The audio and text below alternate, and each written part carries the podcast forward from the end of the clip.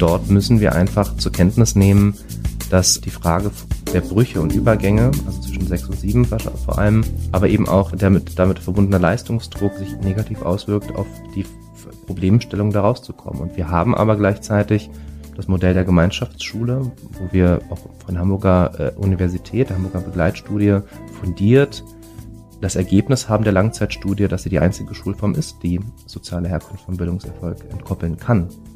Und wir haben natürlich ein Gefälle, also vor allem zwischen Lehrkräften und ErzieherInnen. Und ähm, das ist etwas, das haben wir jetzt nicht unbedingt in diesem Doppelhaushalt geregelt, aber das ist ein, auf jeden Fall etwas, ähm, was wir perspektivisch angehen müssen. Dass äh, die Bezahlung äh, von ErzieherInnen, von SozialarbeiterInnen, ähm, dass die eben auch verbessert wird, dass der Job auch attraktiver wird. Ähm, und das Ziel ist, um das jetzt mal wirklich auch zu formulieren, ist jetzt nichts, was im Koalitionsvertrag steht, aber meine persönliche Vorstellung schon, dass da auch eine Gleichstellung zu Lehrkräften stattfindet.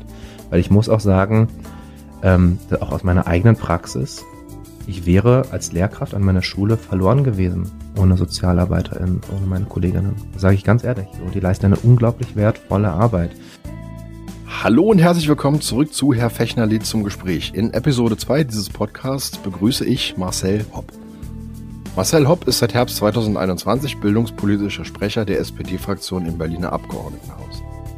Er wurde 1988 in Berlin geboren, ist in Neukölln aufgewachsen, hat Deutsch, Geschichte und Erziehungswissenschaften auf Lehramt studiert und zuletzt an der Clay-Schule, einer integrierten Sekundarschule, als Lehrer gearbeitet. In Neukölln war er vor seiner Wahl in das Abgeordnetenhaus Mitglied im Schulausschuss der Bezirksverordnetenversammlung.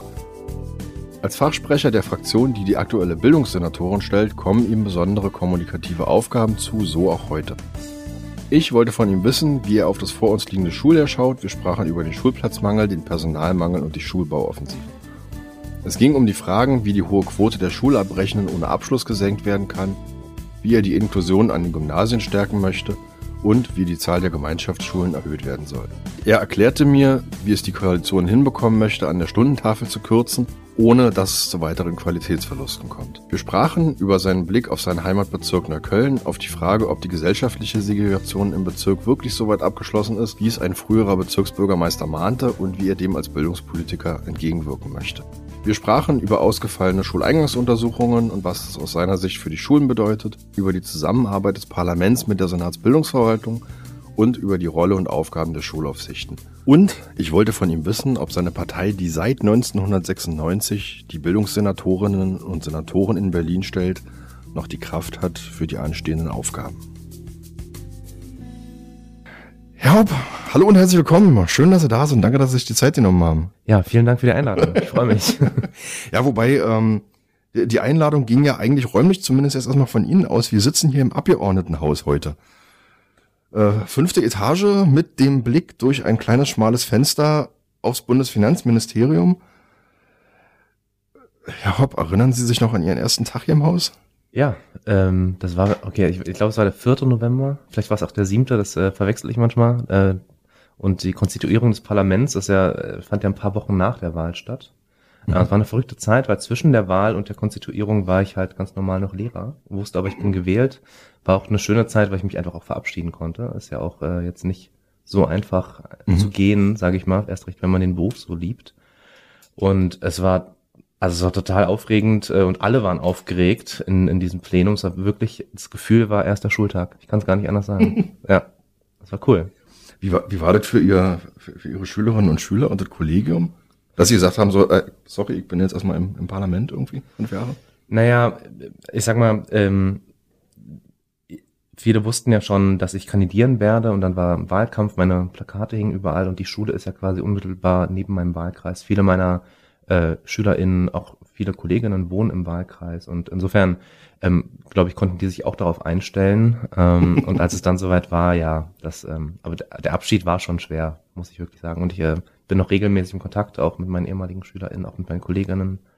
Ähm, aber es ist, es ist wirklich ein bisschen so wie eine Zwangstrennung. Das ist schon, ich vermisse auch total das Unterrichten, muss ich wirklich sagen. Also ich bin total dankbar für alles, was ich jetzt in diesen in dieser Zeit bis heute hier gelernt habe. Man lernt unglaublich viel, wenn man in dieser, also hier im Abgeordnetenhaus sowieso, aber auch für Bildung ist ja ein Universum, da kommen wir sicher noch, sicherlich noch mal zu. Aber der Punkt ist, ähm, ja, einfach diese, diese Arbeit äh, mit jungen Menschen, ähm, das ist schon, also das ist schon, das vermisse ich total. So. Und da ist aber auch was Gutes, ne? Also zu wissen, ähm, man, man muss jetzt, also man ist jetzt nicht unbedingt abhängig hiervon, man hat hier so eine Zeit, auch was zu reißen, aber ganz ehrlich, ähm, ich habe den besten Job der Welt, zu dem ich zurückkehren kann. Da sind wir auch tatsächlich eher schon wieder im Thema. Wie, wie, wie gucken Sie denn auf das Schuljahr, was jetzt losgeht? Ja, ähm, mit Sorge, ähm, weil wir natürlich in einer ziemlich verrückten Zeit leben. Ne? Also ähm, wir haben einerseits natürlich immer noch die Corona-Situation, wir stehen kurz vor Herbst und Winter. Ähm, wir haben den Krieg gegen die Ukraine in der Ukraine, äh, das natürlich auch äh, Auswirkungen auf vor allem auch Berlin hat. Ähm, äh, Im Sinne von, dass natürlich viele der geflüchteten äh, UkrainerInnen hier in Berlin ankommen, auch bleiben wollen und natürlich viele ähm, schulpflichtige Kinder ähm, mit dabei sind, die wir ähm, natürlich auch äh, schnell unterbringen wollen, aber ähm, das in Zeiten einer wachsenden Stadt, äh, und ich meine, die Zeitschriften, also die, die Headlines haben wir alle gelesen, auch kurz vorm Sommer, Schulplatzmangel, ähm, Lehrkräftemangel, es ist auf jeden Fall, äh, es quietscht gerade so. Und ähm, es ist sowieso, Bildung ist sowieso ein herausforderndes Feld. Ich glaube, da sage ich jetzt keine, keine Neuigkeit, aber ich sag mal, diese Umstände, die sozusagen jetzt mal von außen und von oben äh, da hinzukommen, ähm, das macht es auf jeden Fall nochmal herausfordernder. Ähm, umso mehr äh, bin ich aber auch äh, froh, dass zumindest, es gibt zumindest Lichtblicke. Ne? Also ich meine, ähm, das neue Infektionsschutzgesetz ist vielleicht nicht 100 Prozent das, was ich mir erträumt habe, aber es geht zumindest in eine Richtung und ich bin froh, dass wir, da gehen wir bestimmt nochmal in Detail rein, aber ähm, bin trotzdem guter Dinge, dass das, äh, dass wir gut durchs Jahr kommen, aber es wird auf jeden Fall, wie auch das letzte Jahr, eine Herausforderung. Wir werden an vielen Stellen sicherlich auch im Parlament nochmal nachsteuern müssen. Ähm, und auch äh, in, in Absprache mit dem Senat, aber ähm, ist, ja, wir sind natürlich dran und gucken uns alles an, aber das ist halt, gerade habe ich den Eindruck, es, äh, die Liste an Prioritäten ist eigentlich zu lang für Prioritäten. ja, insofern ist ist es auch gut, dass wir ein bisschen Zeit haben heute für dieses Gespräch. ähm, ja, also tatsächlich, ich sag mal so, Sie haben jetzt einen, einen, einen relativ Sie, Sie sind jetzt in einer etwas misslichen Lage, formuliere ich es mal so aus meiner Perspektive. Hm. Sie haben jetzt äh, ein Amt übernommen mit einem Geschäftsfeld, nenne ich es jetzt einfach mal, was sie, in dem sie die Lage nicht verantwortet haben jetzt zuletzt, was unfassbar, ja, Aufgaben geladen ist. Und Sie sagen gerade, wo, wo viele Prioritäten auf eine einprasseln. Was sind denn jetzt Ihre Prioritäten für die nächste Zeit, für dieses Schuljahr, was jetzt vor uns liegt? Naja, also. Also wir werden ja nicht alle Probleme gleichzeitig lösen. Das kann. ist völlig korrekt. Äh, aber momentan, wenn man sich sozusagen, ich letzte Woche war ich noch im, im verlängerten Urlaub und dann wurde der durch Corona verlängert. Aber wenn man so eine normale Woche sich anschaut, dann sind tatsächlich all diese Themen, die ich genannt habe, sind in dieser Woche vorhanden. Also das ist schon so, dass wir jetzt nicht, wie man sich das vielleicht vorstellt, wirklich, äh, so wie, so wie es auch eigentlich vielleicht besser wäre, wirklich die Zeit haben, jedes Thema nacheinander abzuarbeiten, sondern es kommt alles auf einmal, es ist alles parallel, es ist immer alles wichtig. Und insofern, ähm, naja, also wo wir natürlich einen großen Schwerpunkt also haben, ist gerade als Koalition die Frage, wie wir auch die Verbeamtung in diesem Jahr, ähm, in diesem Schuljahr sozusagen auch schulgesetzlich regeln, wie wir die letzten Fragen noch klären können, ähm, um da auch wirklich mal äh, zu Potte zu kommen. Auch die ganze Frage von Nachteilsausgleich spielt natürlich eine Rolle. Ähm, wie gesagt, äh, die Frage, wie wir uns vorbereiten auf, ähm, auf eine mögliche und wahrscheinliche Herbst-Winterwelle ähm, äh, durch Covid-19. Ähm, Wobei hier schon, haben wir sozusagen schon Vorsorge getroffen, auch, äh, also der Senat vor allem, die Senatsverwaltung, ähm, was so die Testkapazitäten angeht. Äh, jetzt im September geht es um die äh, Investitionsplanung Schulbau. Das spielt mhm. natürlich wird auch nochmal eine große Rolle spielen, sicherlich. Äh, Gerade komme ich von einer äh, Sitzung, da geht es um das Thema Digitalisierung, was natürlich auch ein großes Thema weiterhin ist und wo wir auch große Schritte gehen wollen, insbesondere ähm, was die Versorgung mit digitalen Endgeräten angeht. Also wir haben wirklich viel und ähm, im Koalitionsvertrag, wenn man sich den Bildungsteil anschaut, das ist wirklich auch nochmal viel mehr. Also wir haben auch Aspekte wie äh, die Frage von, wie stärken wir eigentlich Antidiskriminierung äh, in Schule, die äh, ähm, äh, unabhängige Beschwerdestelle wird eingerichtet im Parlament, aber trotzdem müssen wir uns darüber unterhalten, wie wir das sozusagen im Kontext Schule und den Trägern äh, nochmal neu gestalten. Ähm, die Frage multiprofessionelle Teams äh, ist eine, die wir natürlich konzeptionell nochmal unterfüttern müssen. Ähm, und was für mich persönlich ein wichtiges Thema ist und was, finde ich, nicht zu kurz kommen darf, um da nochmal zurückzukommen zum Thema Covid, ist ähm, tatsächlich der ganze Themenaspekt, wie gehen wir eigentlich um mit der massiven psychosozialen Belastung von Schülerinnen und Schülern äh, innerhalb der letzten zwei Jahre und sicherlich auch weiterhin. Und ähm, das ist nämlich eine fundamentale Frage, der wir uns äh, stellen müssen, der wir uns auch meiner Ansicht nach stellen müssten, wenn Covid morgen sozusagen vorbei wäre. Das wird uns Jahre begleiten und alle Übergänge beeinflussen. Und die Frage, was ist Unterricht, wie ist Schule aufgestellt, wie sind die, äh, wie sind äh, ja die Übergänge, also Ausbildung, Studium, wie stellen die sich auf und um? Das ist eine ganz entscheidende Frage. Wir sehen jetzt, in diesem Jahr haben wir schon gesehen, dass der von einigen AkteurInnen der Wunsch ist, zurück zur alten Selektionshürde, alles ist wieder auf normal gestellt. Und ich bin da sehr skeptisch, muss ich sagen, ob das der richtige Weg ist. Mhm. Okay. Lassen Sie uns mal. Ja, aber viel, sorry. Nee, das nee, ist genau gut. das, was ich beschrieben habe. Genau, genau. Nee, alles, alles in Ordnung. Also tatsächlich, genau, was Sie gerade gerade sagten, das ist einfach ein, ein sehr breites Themengebiet. Ähm, ich würde ganz gerne durch die Themen einzeln mal ja. versuchen, so ein bisschen, dass wir uns noch mal so ein bisschen durchhangeln. Ähm, das erste ist jetzt tatsächlich noch, noch mal ein Sprung zurück zu dem Anfang unseres Gesprächs, nämlich ähm, an ihre Schule oder in ihre, in ihre Rolle als äh, Lehrkraft, als Lehrer. Ähm, jetzt mal so ein kleines Gedankenspiel. Also angenommen, ein Pankower, künftiger Siebklässler wird an ihrer Schule in Neukölln eingeschult. Hat ja im Moment nicht, un also auch relativ häufig vorkommt, dass äh, Kinder durch die Stadt fahren, um woanders eingeschult zu werden. Ähm, Sie starten das Schuljahr mit einem Klassenausflug als gemeinschaftsbildende Maßnahme. Wohin im Bezirk würde der Ausflug gehen und warum? Sie sind ja auch da aufgewachsen. Ja, also tatsächlich für den ersten Ausflug, ähm, da sich ja die äh, neue siebte Klasse auch tendenziell jetzt auch nicht kennt, ähm, gehe ich einfach gerne in Britzer Garten picknicken und ähm, wir nehmen alle, bringen alle was mit, ähm, sei es jetzt äh, zu essen, zu trinken oder Bälle und was zu spielen, damit sich, damit sich alle erstmal kennenlernen und damit erstmal entspannt reinkommt, ähm, weil ähm, das, also ich hatte tatsächlich eine siebte Klasse, äh, die ist dann äh, eine achte, nee, also ja genau, also ich habe eine siebte Klasse sozusagen verlassen müssen äh, und das ist für die natürlich super, super aufregend, dieser Zeit des Übergangs. Mhm. Ähm, ja, und ansonsten glaube ich äh, tendenziell, wir haben, also bei uns war das so organisiert, dass wir ähm, generell erstmal die erste Woche ist Projektwoche. Und ähm, da haben okay. wir nicht nur Ausflüge gemacht, sondern auch einfach zusammen viel im Klassenraum, gar nicht gleich in die in den Fachunterricht, sondern erstmal zusammen Zeit verbringen. Auch äh, die Frage, also wir hatten eine sehr große Schule, die Kleinschule ist eine der größten Schulen, 1100 SchülerInnen äh, in Neukölln und ähm, also erstmal zurechtkommen, ne? Erstmal mhm. ankommen. Mhm. Darum geht's ja. Ist eine, ist eine integrierte Sekundarschule mit genau, Musik gymnasialer Oberstufe. Genau, ja. Und Musik betont. Mhm. Ähm, jetzt ist also so, so geht's mir auch. Dadurch, dass Berlin so riesig ist und ja, jeder Bezirk irgendwie so für sich seine eigene Großstadt ist, gibt es einfach, ich sage jetzt mal Bezirke, in die man selten hinkommt. Also bei mhm. mir zum, zählt zum Beispiel Neukölln dazu, weil ich komme selten von Pankow zufällig nach Neukölln. Ja. Also ich bin da hin und wieder mal, aber dann doch immer sehr gezielt. Kenne ich von anderen Personen in der entgegengesetzten Richtung auch. Wie würden Sie Neukölln beschreiben? Für jemanden, der selten dort ist oder es nur aus der, aus der medialen Darstellung kennt? Ja. Also Neukölln, äh, das Interessante an Neukölln, ähm, und das ist ja in Pankow, wenn ich, ja, doch, ist richtig, ist in Pankow ja ähnlich, dass äh, Neukölln einer der Bezirke ist, die wohl in die City hineingehen, als eben auch in den Stadtrand. Und deswegen ist Neukölln unglaublich divers. Also es gibt ja viele Neukölln-Klischees, ähm, die betreffen meist den Norden, äh, also urban, jung, äh, ähm, ja, multiethnisch aufgestellt natürlich.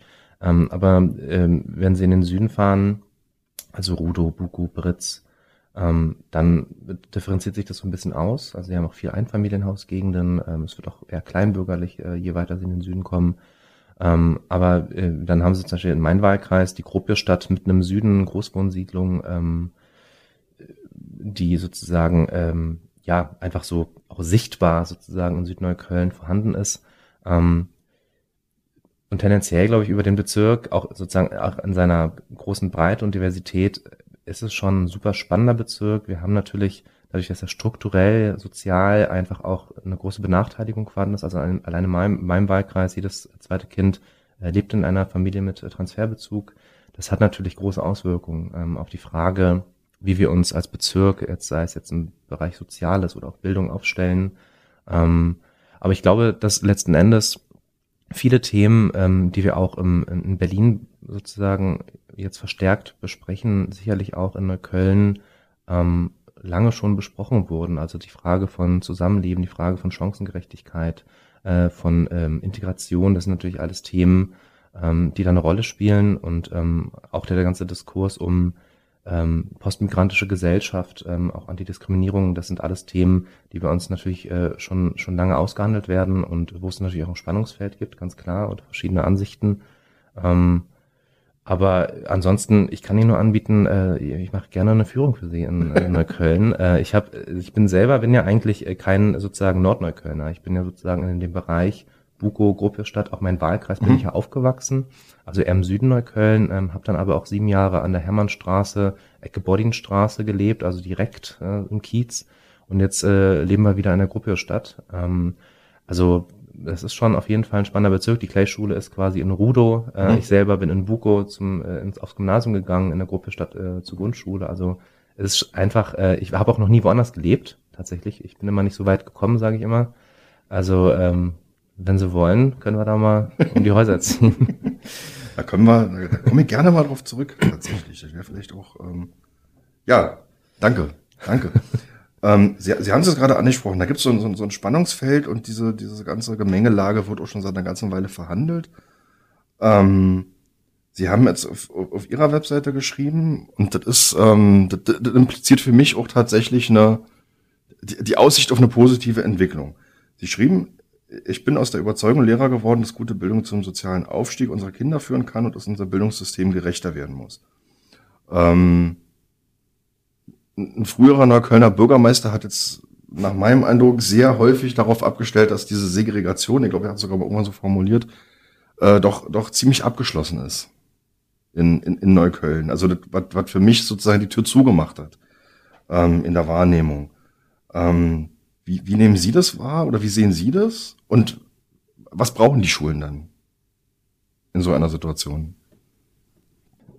Naja, also erstmal, äh, für mich ist natürlich als Bildungspolitiker keine, keine abschließende Antwort zu sagen, Segregation ist abgeschlossen, sondern Segregation äh, sozusagen muss verhindert werden und im Zweifelsfall, ja, wir haben natürlich diese Entwicklung, also die haben wir natürlich auch bundesweit, muss man dazu sagen. Also Deutschland ist nun mal auch unter allen OECD-Ländern das Land mit der engsten Abhängigkeit zwischen sozialer Herkunft und Bildungserfolg. Also insofern das Ziel ist doch allen klar, die Bildungspolitik betreiben und allen, die im Bildungsbereich mhm. irgendwie was mit zu tun haben, sei es jetzt, dass sie da arbeiten oder ihre Kinder äh, zur Schule schicken wollen.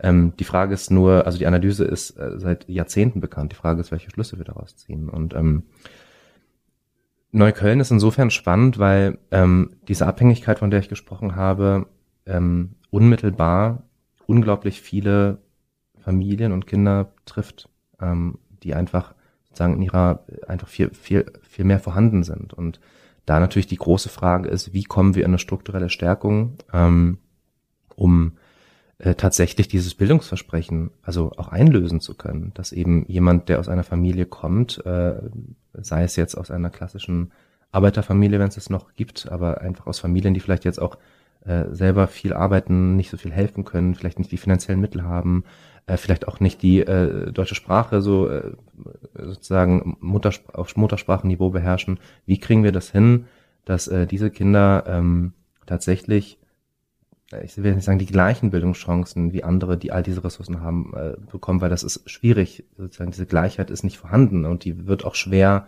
äh, von staatlicher Seite aus äh, herstellbar sein. Aber die Frage stellt sich natürlich in unserem Bildungssystem sowohl in der Struktur, also das, wir haben ja immer noch trotz Fortschritte ein selektives Bildungssystem, mehrgliedriges Schulsystem, ähm, aber eben auch in der Frage Bildungsqualität, da ist ähm, viel, viel, natürlich noch viel Luft drin und da sind wir noch lange nicht am Ende. Also für mich ist es der Ansporn tatsächlich auch, warum ich überhaupt vor zehn Jahren mich entschieden habe, abseits äh, sozusagen meiner beruflichen Entscheidung, ich möchte mich politisch engagieren, ich möchte mich bildungspolitisch engagieren. Bildung war das Thema, warum ich überhaupt angefangen habe, abends ehrenamtlich äh, zu solchen Sitzungen zu gehen und ähm, mich denen zu verschreiben. Und dass ich hier gelandet bin, ist irgendwie dann so die Folge dessen und auch viel Glück und Zufall, aber das habe ich damit nicht intendiert. Und ähm, aber das, das ist sozusagen auch, sage ich mal, aus einer sozialdemokratischen Perspektive ähm, musste es weiter stark unser Anspruch sein, ähm, dass wir dafür Sorge tragen, dass dieses Bildungsversprechen eben nicht nur eine Plattitüde ist.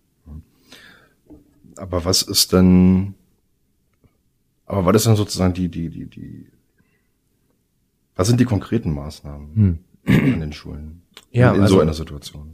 Naja, also wir, ich glaube, man muss auf verschiedenen Ebenen diese Frage beantworten und es ist auch nicht kurz zu beantworten. Ähm, ich glaube, was ein ganz wesentlicher Punkt ist, und ich bin immer ein Freund von wirklich äh, gründlicher Analyse, ist einfach die Frage von, ähm, in welcher Abhängigkeit steht ein selektives ähm, Bildungssystem zu dieser Problematik, dieser Abhängigkeit, von der ich geredet habe, zwischen sozialer Herkunft und Bildungserfolg. Und dort müssen wir einfach zur Kenntnis nehmen, dass ähm, die Frage der Brüche und Übergänge, also zwischen sechs und sieben vor allem, ähm, aber eben auch die damit, damit, verbundene Leistungsdruck ähm, sich negativ auswirkt auf, ähm, auf die Problemstellung da rauszukommen. Und wir haben aber gleichzeitig das Modell der Gemeinschaftsschule, wo wir auch von Hamburger äh, Universität, der Hamburger Begleitstudie fundiert das Ergebnis haben der Langzeitstudie, dass sie die einzige Schulform ist, die soziale Herkunft vom Bildungserfolg entkoppeln kann. Gleichzeitig haben wir aber, ich sage jetzt mal, es ist gut, dass wir 23, 24 Gemeinschaftsschulen haben. Es sind andere, die sozusagen jetzt in Planung sind. Alles toll, aber wir haben 940 oder über 940 allgemeinbildende Schulen. Der Anteil der Gemeinschaftsschulen insgesamt ist einfach zu, zu wenig in der Stadt. Und im Grunde genommen muss eine Zielsetzung sein, in jedem Kiez haben Familien die Möglichkeit, ihr Kind zu einer Gemeinschaftsschule zu schicken. Ich, das ist sozusagen, glaube ich, ein ganz wesentlicher Punkt. Also die Frage von, wie kommen wir dahin, dass wir zu einem substanziellen Ausbau der Gemeinschaftsschule kommen, ist ein ganz wesentlicher. Und damit jetzt nicht alle Schnappatmen bekommen, die äh, sozusagen ihr Kind oder auf ein Gymnasium geschickt haben oder selber dort arbeiten. Ich war ja selbst sozusagen, habe mein Abitur auf dem Gymnasium gemacht. Es geht in dieser Frage nicht, äh, was immer so die Befürchtung ist, um äh, Abschaffung von Gymnasium. Natürlich müssen wir dort auch ähm, äh, sozusagen qualitativ stärken, aber da ist zum Beispiel mein Interesse, und das steht ja auch im Koalitionsvertrag, dass wir die Übergänge von Grundschule auf Gymnasium auch neu regeln wollen. Ähm, eben auch mit der, sozusagen mit dem Hintergrund, dass auch Gymnasien natürlich ähm, gestärkt gehören, aber auch einen Beitrag dazu leisten, ähm, äh, zu dem inklusiven Bildungswesen und die Frage von Abschulen ist eben eine, wo ich sage, das gehört eigentlich sozusagen nicht mehr in diese Zeit. Also wer auf einem Gymnasium ist, der finde ich sollte dort auch bleiben und ähm, sollte dort auch so gefördert werden, dass er dort seinen größtmöglichen Abschluss schafft. Und ansonsten, um auch ein bisschen zum Abschluss dieser Antwort erstmal zu kommen, glaube ich, ein ganz wichtiger Teilaspekt ähm, ist dieser gesamte Bereich ähm, Ganztag, der ehrlich gesagt äh, auf dem Papier ganz schön aussieht, aber wenn man sich die Praxis anschaut, dann verdrängt Fachunterricht zunehmend den Ganztag den qualitativen Ganztag, der sozusagen im Sinne ganzheitlicher Förderung, individueller Förderung, auch der Inklusion, auch äh, sozusagen im, der, das Zusammenspiel von Lehrkräften, Sozialarbeitern, also Stichwort auch multiprofessionelle Teams, ganz viele, ganz viel Potenzial mit sich bringt, auch sozusagen die Öffnung der Schule in den Sozialraum hinein. Und hier haben wir ganz, ganz viele Möglichkeiten. Nur als ein Beispiel, der Campus Rütli ist ein Paradebeispiel dafür. Also wir haben sozusagen aus einer Problemschule ähm, äh, den, haben wir es geschafft, den kompletten Turnaround äh, zu, hinzubekommen, hin zu einer Gemeinschaftsschule, hin zur Öffnung in den Sozialraum hinein mit ganz positiven Effekten, auch sozusagen im informellen Bereich, auch nach 16 Uhr, auch nach äh, dem Fachunterricht, äh, zusammen mit dem Kiez, zusammen mit dem äh, Quartiersmanagement. Und das sind so Punkte, ähm, wo ich glaube, wir haben ganz viele tolle Erfolge auch und von denen muss man lernen. Und ähm, äh, um das mal sozusagen konkret auf sozusagen nochmal runterzubrechen, ich glaube, dass äh, die, die Stärkung äh, äh, der Schulen, der Öffnung in den Sozialraum hinein, die Stärkung in äh, sozusagen der pädagogischen Ausrichtung, insbesondere auch durch multiprofessionelle Teams, die Stärkung des Ganztags, aber eben auch in der Struktur, dass wir sagen, wenn wir schon ein Erfolgsmodell wie die Gemeinschaftsschule haben, dann sollten wir es auch stärken. Ich glaube, das sind so Punkte, die sollten wir tatsächlich in dieser Legislatur angehen und die stehen auch genauso im Koalitionsvertrag. Mhm. Okay, danke. Ich würde an zwei Stellen ganz gerne nochmal einhaken. Das eine war, Sie hatten das gerade angesprochen, ähm, die Übergänge auf die Gymnasien neu regeln. Da ging es um die Frage Abschulung, Inklusion. Ähm, aber das ist ja quasi nur, also das passt ja dann in dem Moment nur, wenn es darum geht, die Kinder am Gymnasium zu halten, auf dem sie bereits sind. Wir haben ja die Situation in einigen Bezirken, Pankow zählt zum Beispiel auch dazu, ja ähm, wo die, die Zugänge aufs Gymnasium mittlerweile aufgrund der, also auf, einfach aufgrund der Übernachfrage so schwierig geworden sind, dass wir eigentlich ähm, schon, also dass, dass man sich als Schülerin oder Schüler mit einem Schnitt von eigentlich schlecht als 2,0 fast gar nicht mehr bewerben muss. Also, ne, wir haben jetzt irgendwie, ähm, wir haben, wir haben Schulen, die zum Beispiel den Übergang von 4 auf 5 haben, Gymnasien in Pankow, äh, die haben eine Notensumme, aber 1,5 haben die, haben die gelost. Ja. Also völlig, völlig illusorisch. Ähm, da brauche ich dann natürlich auch nicht über Inklusion reden, weil das mit sehr großer Wahrscheinlichkeit keine, ähm, keine Kinder mit Förderbedarfen sind. Ähm, wie soll, also wie wollen Sie das beheben? Mhm. Tatsächlich, diese, diese absolute Übernachfrage, beziehungsweise die Unterausstattung mit Plätzen. Ja, also die Platzfrage ist ja also nicht gesondert, natürlich hat sie damit zu tun. Äh, die Frage, wie wir sozusagen zu mehr Schulraum kommen, ist eine ganz wesentliche, die uns auch die nächsten Jahre auch begleiten wird und wo sicherlich auch noch nicht das letzte Wort ges äh, gesprochen ist, in welchem Ausmaß, in, mit welchen Qualitätsstandards und so weiter. Da sind wir immer wieder auch in Reibereien, sage ich mal, äh, und auch Differenzen, aber ähm, das wird auf jeden Fall ein ganz wesentlicher Punkt sein müssen, dass sozusagen die Schulbauoffensive dort auch ähm, wirklich nochmal mit Tempo anzieht, weil wir laufen halt der wachsenden Stadt hinterher. Und Pankow ist ja auch einer, ist glaube ich der Bezirk, der am schnellsten wächst, wenn ich jetzt ja. nichts Falsches sage. Genau, das sind ja nochmal Effekte, auch die ähm, dann auch irgendwo logisch sind, aber wir haben halt eben auch nicht, ähm, wir können nicht im gleichen Tempo Schritt halten. Und das eh in einer sozusagen Mangelsituation, die vorher schon herrschte. Ähm, insofern ähm, glaube ich, glaube an dieser Stelle, also um kurz darauf zu antworten, was wir uns vorstellen, ist die Umstellung zum Brandenburger Modell, dass sozusagen jetzt ähm, weniger die, ähm, die, die Abschlussnote im Vordergrund steht, sondern dass vor allem ähm, in einer Art Assessment Center, sage ich jetzt mal, ähm, sozusagen die, die verschiedene Kompetenzbereiche von SchülerInnen ähm, geprüft werden und dass diese, ähm, diese Prüfung sozusagen dafür ähm, Ausschlag gibt, ob ich aufs Gymnasium komme oder nicht. Also insbesondere für diejenigen, die jetzt nicht so die Bestnoten haben.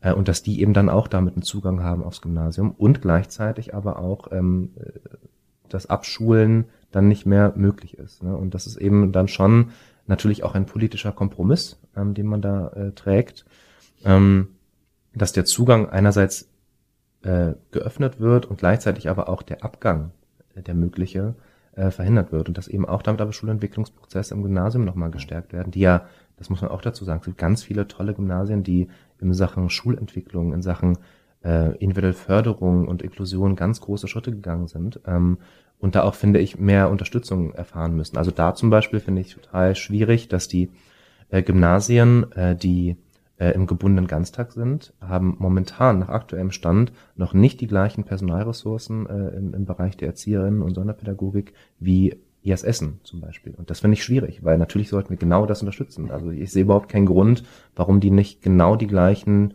Grundbedingungen haben sollten wie äh, die benachbarte ISS oder die Gemeinschaftsschule. Da sind wir auch noch in Gesprächen gerade, aber das sind genau die Punkte, die ich meine. Da, da, da braucht es einfach auch die Unterstützung vor Ort. Okay, also tatsächlich in die, in die Frage oder in die Richtung wäre jetzt auch meine Nachfrage quasi gewesen, mhm. weil wenn Sie jetzt den, den Zugang an die Gymnasien nochmal neu regeln wollen, ähm, sozusagen als, als, als Entscheidung von, von außen, nenne ich es jetzt einfach ja. mal, und damit natürlich auch in die Entscheidungsprozesse der eigenverantwortlichen Schule eingreifen, äh, greifen Sie natürlich auch am Ende indirekt zwar, aber auch in die, in die schulischen Curricula ein Stück weit ein. Naja, wir greifen nicht direkt ein, aber ich sag mal, das sieht man ja sozusagen an allen Schulen, die mehr ähm, Heterogenität haben, dass sie ganz automatisch und ähm, auch intrinsisch in diese Schulentwicklung gehen, weil sie merken, mhm. okay, ähm, natürlich ist es erstmal, sag ich mal, einfacher in Anführungsstrichen, wenn ich eine homogene Leistungsgruppe, äh, starke Gruppe habe. Und je heterogener das wird, desto eher muss ich mich eben auch darauf einstellen. Ähm, mhm. Und ähm, da muss und, und ich meine, Pädagogik lebt davon, dass sie sich entwickelt. Ähm, Pädagogik mhm. hat auch nie ein Ende. Insofern sehe ich das eher gar nicht als Eingriff, sondern als ein, ein Rahmen, der da geschaffen wird, um eben diese Schulentwicklung mit zu stärken. Okay. Ähm, Sie hatten jetzt, okay, jetzt, jetzt, jetzt wir ja, gerade wieder drei, drei Komplexe gleichzeitig, ja, so, ein bisschen die, die nö, gar kein, gar kein Thema. So, so die Krux bei diesem Thema Bildung. Man redet über ein Thema und hat dann irgendwie auch noch gleich zwei, drei andere aufgemacht. Mhm. Also man, man, ich erlebe quasi auch in der Rolle, in der ich jetzt stecke, nämlich hinter diesem Mikrofon, auch bei den anderen Gesprächen, ähm, das, was Sie vorhin beschrieben haben, man kann sich quasi gar nicht chronologisch durch die Themen durcharbeiten, sondern man hat immer sozusagen den Sprung aus einem Thema ins nächste, um ja. dann wieder zurückzuspringen. Ähm, Sie hatten vorhin gesagt, oder das Stichwort multiprofessionelle Teams eingeworfen, die wir brauchen an den Schulen. Ähm, jetzt haben wir die Situation, dass dieses Thema multiprofessionelle Teams eigentlich politischer Konsens ist. Hm. Also ich nehme im Moment keine Akteurinnen wahr im, im bildungspolitischen Raum, die sagen, ach nee, brauchen wir gar nicht. Die Frage, die ich mir stelle, ist, äh, woran, woran hakt's? Also woran liegt's, dass wir die noch nicht in dem Maße haben, wie wir sie gerne hätten? Ich glaube, man muss fairerweise sagen, dass ähm, dieser Konsens, von dem Sie gesprochen haben, noch gar nicht ähm, so alt ist. Und ähm, wir sind quasi am, am Beginn, das aufzubauen. Also klar, wir haben, wenn Sie so wollen, ist Schule natürlich auch schon multiprofessionell. Wir haben ErzieherInnen, Sonderpädagoginnen, wir haben auch ne, Schulen, die äh, schulpsychologisch betreut werden. Ähm, wir hatten an unserer Schule ähm, sozusagen auch Leute, die für die Werkstatt verantwortlich sind, die Verwaltungsleitung. Ähm, wir hatten einen Kopier, also einen Drucker, der vor Ort war und so weiter. Aber uns geht es natürlich darum, dass wir ähm, die Erkenntnis ist ja, dass Schule nicht nur Fachunterricht ist. Mhm. Dass Schule nicht nur von Lehrkräften getragen wird. Gleichzeitig übernehmen Lehrkräfte immer mehr Aufgaben abseits ihres Fachunterrichts. Ähm, und natürlich sind es Pädagoginnen und Pädagogen, das möchte ich gar nicht, möchte ich gar nicht nur auf Fachunterricht reduzieren. Ähm, aber aus, aus beiden Erkenntnissen heraus ist ganz klar, wir brauchen abseits der Lehrkräfte ähm, sozusagen eine starke multiprofessionelle Säule. So und da ist, glaube ich, noch ein bisschen die Frage, wie genau die sich ausgestaltet. Also wenn Sie da, glaube ich, Schule muss anders äh, fragen, dann stellen die sich in ihrer Zielsetzung eine sehr diverse Aufstellung äh, nochmal vor, auch von ganz verschiedenen Berufsgruppen innerhalb der Schule. Ich bin dem auch sehr aufgeschlossen. Natürlich muss ich aber mich als äh, Politiker hier vor Ort auch die Frage äh, ganz pragmatisch stellen und realpolitisch, wie kommen wir aber schrittweise dahin mhm. tatsächlich. Ne? Und was wir jetzt im ersten Schritt klar machen, auch im Haushalt, ist, dass wir pädagogische Unterrichtshilfen äh, ausbauen, ähm, die vor Ort sehr effektiv arbeiten können, die Lehrkräfte unterstützen, auch im inklusiven Bereich. Ähm, und es ist immer, äh, das ist natürlich nicht die abschließende Antwort. Aber ich glaube, das ist eh im Bildungsbereich, jedenfalls, wenn man eine seriöse Antwort gibt, muss man schon immer sagen, natürlich ähm, geht nicht von heute auf morgen alles. Wir werden weder das Personalproblem von heute auf morgen lösen, noch die Schulraumfrage und wir werden auch nicht ähm, multiprofessionelle Teams äh, abschließend äh, in all ihrer vorstellbaren Möglichkeit äh, äh in, in, in Vielfalt ähm, jetzt von heute auf morgen darstellen können. Aber wir sind auf jeden Fall dran und ähm, jetzt mit diesem Doppelhaushalt haben wir da auch einiges ähm, für untermauert und ähm, ich bin nur froh tatsächlich, und um mal darauf zurückzukommen, Konsens haben Sie gesagt, tatsächlich ist insbesondere hier im Parlament äh, zwischen den bildungspolitischen SprecherInnen der Koalition in all diesen Bereichen unglaublich großer Konsens. Also wir haben was, wir haben eigentlich kaum Differenzen äh, inhaltlicher Natur ähm, und sehen auch die Herausforderung und arbeiten sehr vertrauensvoll, auch auf einer persönlichen Ebene, sehr konstruktiv miteinander zusammen. Ähm, genau, und das ist sozusagen das, was wir jetzt äh, auch angehen müssen. Trotzdem ähm, gehen wir ja jetzt auch mit dem nächsten Jahr quasi auch schon in die Verhandlungen des nächsten Doppelhaushalts und ähm, unsere Rolle, also das muss man glaube ich auch immer auch nach außen hin nochmal klar machen. Wir sind die Fachpolitikerin, wir kämpfen für unser Fach, so wie jeder mhm. Fachpolitiker mhm. und jede Fachpolitikerin. Am Ende muss das natürlich ähm, auch innerhalb der Fraktion, innerhalb der Koalition eine Mehrheit finden und alle Themenbereiche, nicht nur Bildung, sind äh, wichtig. Äh, insofern äh, ist Haushalt auch immer der Kampf natürlich auch innerfraktionär und innerhalb der Koalition, dass man mit seinem Thema durchkommt. Bei diesem Doppelhaushalt hat es ehrlich gesagt sehr gut geklappt. Also alle befürchteten Kürzungen haben wir verhindern können von parlamentarischer Seite aus und im Zweifelsfall sogar nochmal verstärken können. Und natürlich ist eine der größten ähm, und wichtigsten Herausforderungen für uns von parlamentarischer Seite aus, dass es auch jetzt auch weiter so geht. Hm. Aber da würde ich ganz gerne nochmal einhaken. Also Sie haben jetzt, Sie haben es gerade selber eingeworfen. Ähm, Finanzierung, wir sprachen vorher über den Schulbau. Ähm, nur mal ganz kurz als Zeitmarker, heute ist der 19. August. ist mal ganz gut zu wissen, wann hat man so ein Gespräch geführt. Ähm, die Investitionsplanung, über die wird im Moment viel geredet im Schulbau. Jetzt steht irgendwie diese Entscheidung an.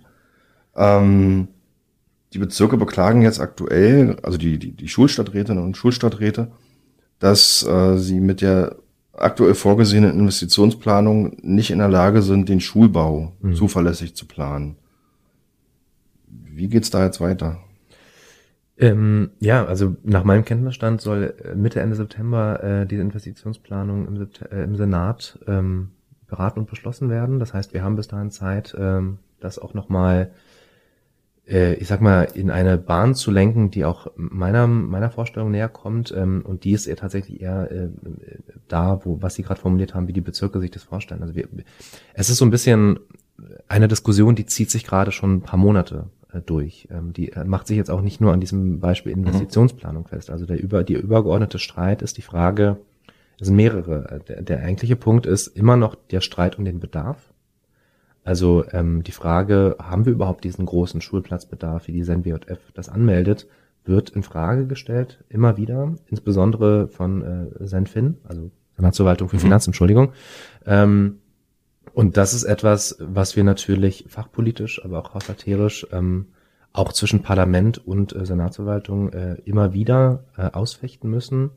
Und ich sage jetzt mal aus fachpolitischer Perspektive, was dort eben auch angegriffen wird oder in Frage gestellt wird, immer wieder, ist die Frage von Qualitätsstandards, ähm, insbesondere im, im Neubau, äh, auch, auch im, beim Thema Sanierung. Ähm, aber ich sag mal, es ist halt für mich ein Fortschritt, dass wir das Compartment-Modell haben und ähm, wir dürfen meiner Ansicht nach überhaupt nicht, also weder aus Perspektive ähm, der Pädagogik, äh, der Inklusion, äh, aber auch ähm, der Umweltstandards, der Gesundheitsvorschriften, äh, wir können nicht zurück zu Flurschulen. Also, aber die Diskussionen werden immer wieder auch noch geführt und ähm, natürlich unter dem, äh, unter der Motivationslage, wie können wir ähm, auch in Zeiten von gesteigerten Baukosten und so weiter ähm, mit finanziell damit umgehen. Ich verstehe die Perspektive, aber ich, meine Rolle ist da einfach eine andere und auch meine, meine Haltung dazu ist eine andere. Ähm, und äh, das ist sozusagen äh, das, wo im Grunde genommen, wo wir gerade weiter und wieder darüber diskutieren, obwohl wir im Haushalt 200 Millionen Euro mehr für den Schulbau nochmal reingegeben haben und damit die Sache eigentlich geregelt war, nach meiner Lesart, haben wir diese, äh, diese Auseinandersetzung jetzt weiterhin. Und die werden wir führen. Und äh, ich sage auch da, als bildungspolitische Sprecherin äh, ich sage jetzt auch der Koalition, werden wir uns weiter dafür einsetzen, ähm, dass nach dem angemeldeten Bedarf äh, der SenBJF, ähm, was die Schulplätze angeht und auch im Sinne der Qualitätsstandards, dass beides erhalten bleibt. Hm. Aber wie kann das sein, dass die dass, dass die Finanzverwaltung und die Bildungsverwaltung sich nicht, also da, da nicht zusammenkommen bei dieser Prognose? Naja, also zum einen ist durch die Corona-Zeit so ein bisschen ähm, ein Problem entstanden, dass ähm, was so die ähm, Bevölkerungsentwicklung angeht, also sozusagen die mhm. Grundlage, einfach unterschiedliche Annahmen getroffen werden und auch natürlich, das ist natürlich immer sozusagen ein Problem, die Frage der Prognose. Also was ist denn eigentlich in fünf, sechs, sieben Jahren mit Berlin und der Entwicklung? Das ist dann, das wird dann ein, ein ungenaues Feld und wenn dann noch hinzukommt, dass natürlich ähm, äh, eine Senatsverwaltung für Finanzen auf ne, im, Kerngeschäft und auch in der Kompetenz und, und äh, Aufgabe auf die Finanzen aufpassen muss und das alles ziemlich viel Geld kostet, dann ist klar, dass da Reibereien entstehen. Ähm, aber ich sag mal, ähm, wir müssen dieses Thema abschließend klären und ähm, wir müssen auch, glaube ich, dafür Sorge tragen, dass ähm, da sind wir wieder im Thema Analyse und was haben wir eigentlich äh, gerade äh, für, ein Problem, dass die Frage von Bedarf, äh, dass da auch irgendwie, äh, dass wir darüber reden müssen zwischen den Senatsverwaltungen, wie sie eigentlich zu einer Bedarfsprüfung kommen, die, wo alle sozusagen, wo allen klar ist, okay, das, was da rauskommt, ist dann auch der tatsächliche Bedarf. Ähm, da müssen wir wirklich nochmal drüber reden, weil tatsächlich ähm, die Senatsverwaltung für Finanzen, die Senatsverwaltung für Bildung, Jugend und äh, Familie und auch die Senatsverwaltung für ähm, Bauen und Stadtentwicklung haben auch unterschiedliche Zahlen. Also das klingt ein bisschen verrückt, mhm. aber das, das, das, das macht ja dann in der Grundlage schafft das ja schon ein Problem. Mhm. Ja. Da, da würde ich mal ganz gerne ganz kurz einhaken. Also Sie sagten gerade Bedarfe. Ähm, es gibt ja nicht nur einen Bedarf nach Schulplätzen, sondern auch einen Bedarf nach Sanierungen. Mhm. Ähm, wie schätzen Sie den Sanierungsbedarf in Neukölln ein? Also wir haben ja da auch viele angemeldete Schulen. Man muss sagen, im Vergleich äh, Neuköllns zu anderen Bezirken ähm, ist der Sanierungsbedarf jetzt nicht so gravierend, weil Neukölln aus seiner global, also einem Bezirkshaushalt relativ viel anteilig ähm, eh immer schon in Sanierung reingesteckt hat. Ähm, aber wir haben natürlich, was dieses Thema Sanierung angeht, ähm, großen Bedarf, ganz klar. Und ähm, wir sehen ja auch an, auch an Pankow, wir sehen ja auch viele Probleme, die damit einhergehen, auch was die Schulplatzversorgung angeht. Ähm, ja, und das ist eben auch, also nicht nur Schulbau, sondern auch die Sanierung, das gehört ja alles mit da rein, auch in die I-Planung. Ähm, äh, darüber müssen wir tatsächlich auch jetzt, in, werden wir auch jetzt in der nächsten Zeit, es hat jetzt erst wieder angefangen oder es hat noch nicht mal offiziell angefangen, also der parlamentarische Betrieb fängt erst mit der ersten Septemberwoche so an, aber wir sind natürlich alle schon da und ähm, die Gespräche laufen auch schon. Ähm, ja, da müssen wir jetzt weiter ran. Haben Sie das, ähm, also Sie, Sie als Parlamentarier in dem Moment, den, den Eindruck, dass Sie da von den Verwaltungen, es sind ja mehrere Verwaltungen, die am Schulbau aktiv sind, ähm, auf dem aktuellen Informationsstand sind, gut auf den Informationsstand gesetzt werden? Naja, also dadurch, dass der Schulbau jetzt nicht alleine bei der Senatsverwaltung für Bildung, mhm. Jugend und Familie liegt, ist es eh schwierig und ein komplexes Thema, muss ich ehrlich sagen. Also ich meine, ähm, genau. sich überhaupt da reinzuarbeiten äh, in, in, die, äh, in die Materie ist unglaublich komplex. Und tatsächlich ähm, also natürlich, wenn wir Fragen kriegen, wir Antworten. Die Frage mhm. der Qualität der Antworten unterscheidet sich sicher. Ich muss sagen, dass ich von der Senatsverwaltung für Bildung, Jugend, Familie, ich kriege da wirklich sehr fundierte und meiner Meinung nach auch gute Antworten, mit denen ich gut weiterarbeiten kann. Aber es ist eben natürlich auch eine Frage von ähm, fachlicher, teilweise auch von politischer, teilweise auch von parteipolitischer äh, Färbung geprägter Antworten. So, das muss man einfach sagen. Und ähm, da, haben, da gibt es einfach auch verschiedene Rollen. Ich glaube, das muss man einfach so akzeptieren. Aber meine Rolle eben als Fachpolitiker für Bildung ist natürlich äh, für Bildung das Größte rauszuholen. Hm. Wie bekommen wir Tempo in die Schulbauoffensive? Also es, es ist nicht so einfach zu beantworten. Ähm, einerseits natürlich müssen die Entscheidungsgremien ähm, besser funktionieren. Auch die, ich glaube, eine Frage, die tatsächlich nochmal eine Rolle spielt, ist das Verhältnis von Bezirken zum Land. Ähm, wer baut eigentlich was und wie und hat sich das eigentlich alles so äh, in, in sozusagen in, in der erhofften Effizienz, was die Strukturen, die veränderten Strukturen angeht, ähm, sozusagen ausgezahlt. Ähm, aber ich glaube, so ein, ein großes Problem ist vielleicht auch die Frage von, wie kommen wir auch sozusagen im Bau schneller voran. Also unsere Vorstellung als äh, auch in der Koalition, äh, also in den Koalitionsverhandlungen von fachpolitischer Seite aus war eben auch, dass man sagt, wir holen jetzt noch eine zweite ähm, Baugesellschaft dazu, die eben auch noch sozusagen mhm. da den, den Laden vorantreibt.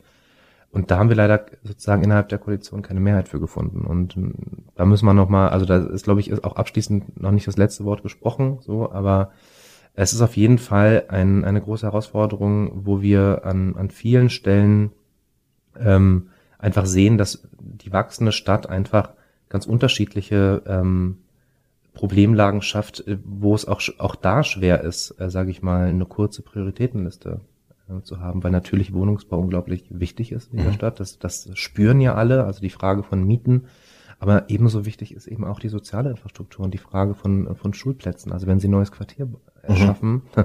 mit tausenden äh, Wohnungen, dann, dann müssen Sie natürlich äh, auch dafür Sorge tragen, dass der Rest wächst. Und ähm, ja, da muss es einfach ähm, weiter vorangehen. Und ich glaube, da ist unsere Aufgabe, sowohl von der Senatsverwaltung für Bildung, Jugend, Familie, aber eben auch von uns als aus der, von der Koalition aus, dass wir in dieser Fragestellung einfach ähm, lauter und selbstbewusster sozusagen einfach uns äh, unsere Forderungen auch kämpfen und durchsetzen. Das ist tatsächlich ein Kampf, äh, den wir da führen müssen und wo wir auch sozusagen im Blick auf Haushalt und Finanzen sagen müssen, es ist vor allem etwas, wo wir Geld in die Hand nehmen müssen. Also mhm. eigentlich die Frage stellt sich nicht. Ähm, und klar kann man ähm, jetzt rein aus einer Finanz, äh, aus einer Finanzperspektive Klassen weiter füllen. Aber das ist ja nicht unser Ansinnen. Also wir haben ja bestimmte pädagogische Rahmenbedingungen, die wir eben auch nicht äh, verändern wollen an dieser Stelle, weil sie eben zum Nachteil aller wären. Und ähm, ja, das, äh, das so beschreibt eigentlich ganz gut äh, das Spannungsfeld, in dem ich mich bewege. Oder mhm. wir uns auch als Koalitionen und FachsprecherInnen mhm. bewegen. Okay, Sie haben jetzt, Sie haben jetzt die Akteurinnen und Akteure benannt, ähm, die, die Sie überzeugen müssen. Wer sind denn die Akteurinnen und Akteure, mit, die Ihre PartnerInnen sind in dem Zusammenhang?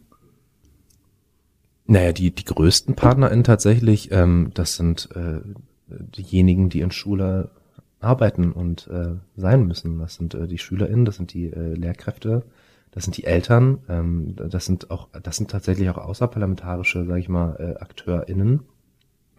Aber innerhalb des, ähm, des Parlaments, wie gesagt, also da, da geht es ja eben auch darum, die eigene Koalition mit äh, ins Boot zu holen. Und mhm. wir haben ja als wir sind ja so der Haushaltsgesetzgeber, wir haben ja im Haushalt äh, eben dafür Sorge getragen, dass die finanziellen Mittel da sind. Also es ist jetzt nicht so, dass wir irgendwie Bittsteller wären, sondern mhm. wir haben diese finanziellen Rahmenbedingungen geschaffen.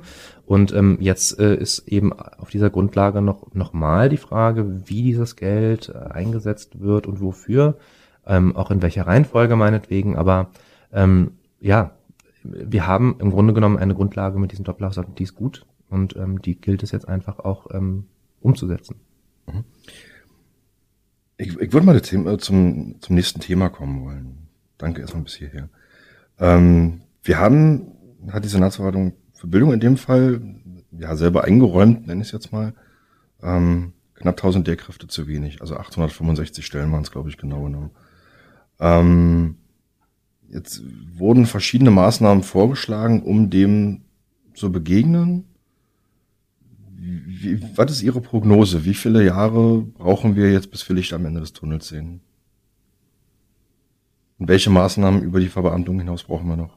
Ja, also ich glaube, eine ganz wesentliche Maßnahme, ähm, und da habe ich große Hoffnung in den Vorsitz äh, Berlins in der KMK im nächsten Jahr, ist tatsächlich, dass wir bundesweit über ähm, die Frage Lehrkräfteausbildung und Versorgung sprechen müssen. Also wir haben äh, das Problem des Lehrkräftemangels, das zeigt sich ja jetzt wirklich in fast allen Bundesländern. Selbst Bayern meldet mittlerweile, dass sie nicht alle Plätze besetzen können.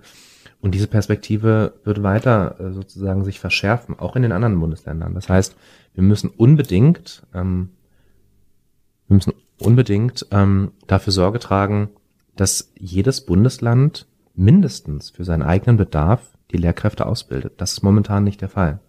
Ähm, Optimum wäre natürlich ein Staatsvertrag zwischen den Bundesländern, damit wir da ein Licht am Ende des Tunnels sehen. Natürlich, also man muss sagen, selbst wenn das käme, dann spüren wir diesen Effekt. Jeder kann sich das ausrechnen, äh, wie lange so ein Lehramtsstudium geht in fünf, sechs Jahren effektiv. Ja, also das ist eine langfristige Maßnahme, die weit auch über diese Legislatur hinausgeht.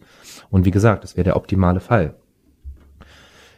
Ähm, wenn wir uns jetzt darüber unterhalten, was ist mittelfristig und kurzfristig möglich in dieser aktuellen Situation, ähm, da gibt es ja verschiedene Vorschläge, die auf dem Tisch äh, stehen. Wir haben als Koalition sehr äh, den Vorschlag des Landeselternausschusses unterstützt, ähm, äh, nicht, als es um die Forderung ging des LEAs eines runden Tischs der Lehrkräfteversorgung, wo man sich tatsächlich gemeinsam mit den verschiedenen Akteurinnen hinsetzt und äh, sich der Situation stellt. Ich finde erstmal, das muss man auch mal deutlich, finde ich, hervorheben, an der Stelle sehr begrüßenswert, dass ähm, unsere Bildungssenatorin Astrid Busse diesen Bedarf transparent gemacht hat, weil wir müssen wissen, wovon gehen wir eigentlich aus? Und natürlich ist die Zielsetzung klar, aber lange Zeit war ja dieser Bedarf nicht so ganz klar.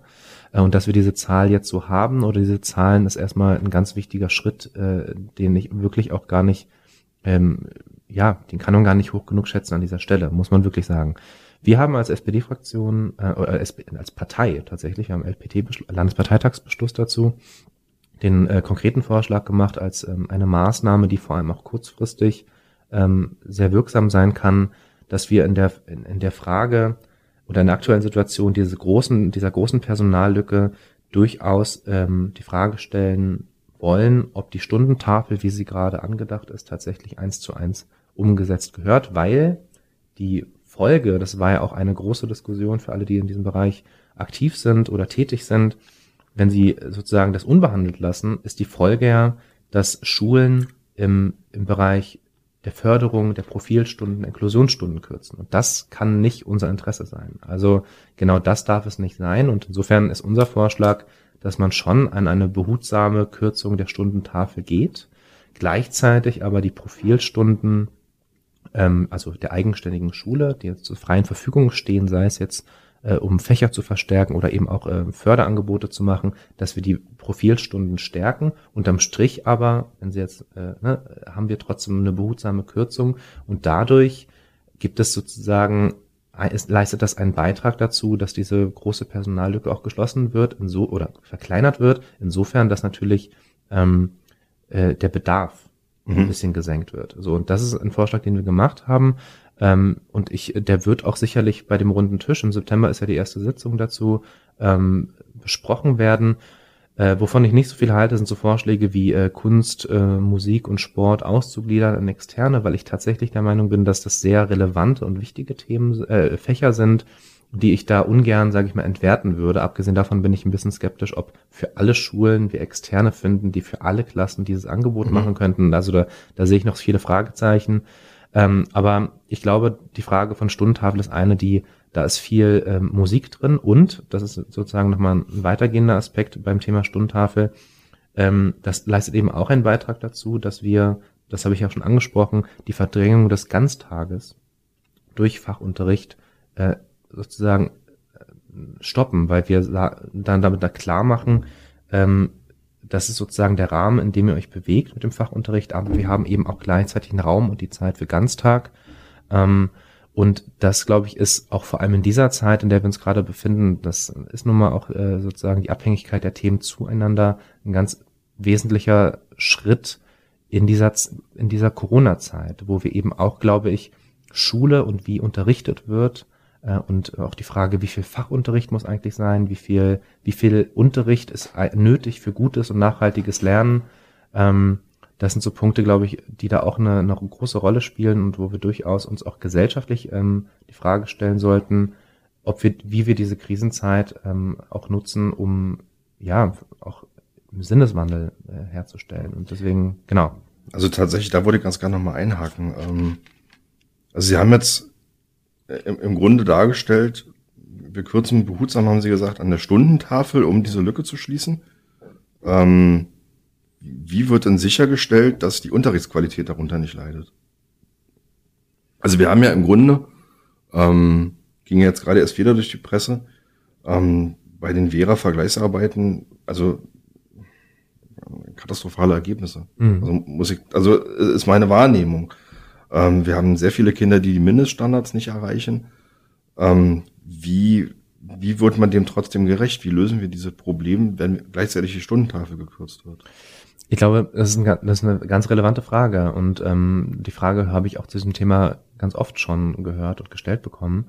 Ich glaube, wir müssen an diesem Punkt ähm, deutlich machen und auch sehen, dass ähm, viel Fachunterricht äh, alleine nicht zwingend dazu führt, dass ähm, die Kompetenzen oder der Kompetenzverlust, den Sie gerade angesprochen haben, ähm, minimiert wird, ähm, sondern da gehört auch mehr dazu. Also die Frage von, wie fördere ich denn diejenigen, die hohe Bedarfe haben, machen Sie das mal im regulären Fachunterricht. Das ist nämlich gar nicht so einfach. Also Sie brauchen ja trotzdem, deswegen rede ich so viel von Ganztag, Sie brauchen auch im, im sozusagen abseits des Regelunterrichts brauchen Sie starke Strukturen, starke Förderstrukturen.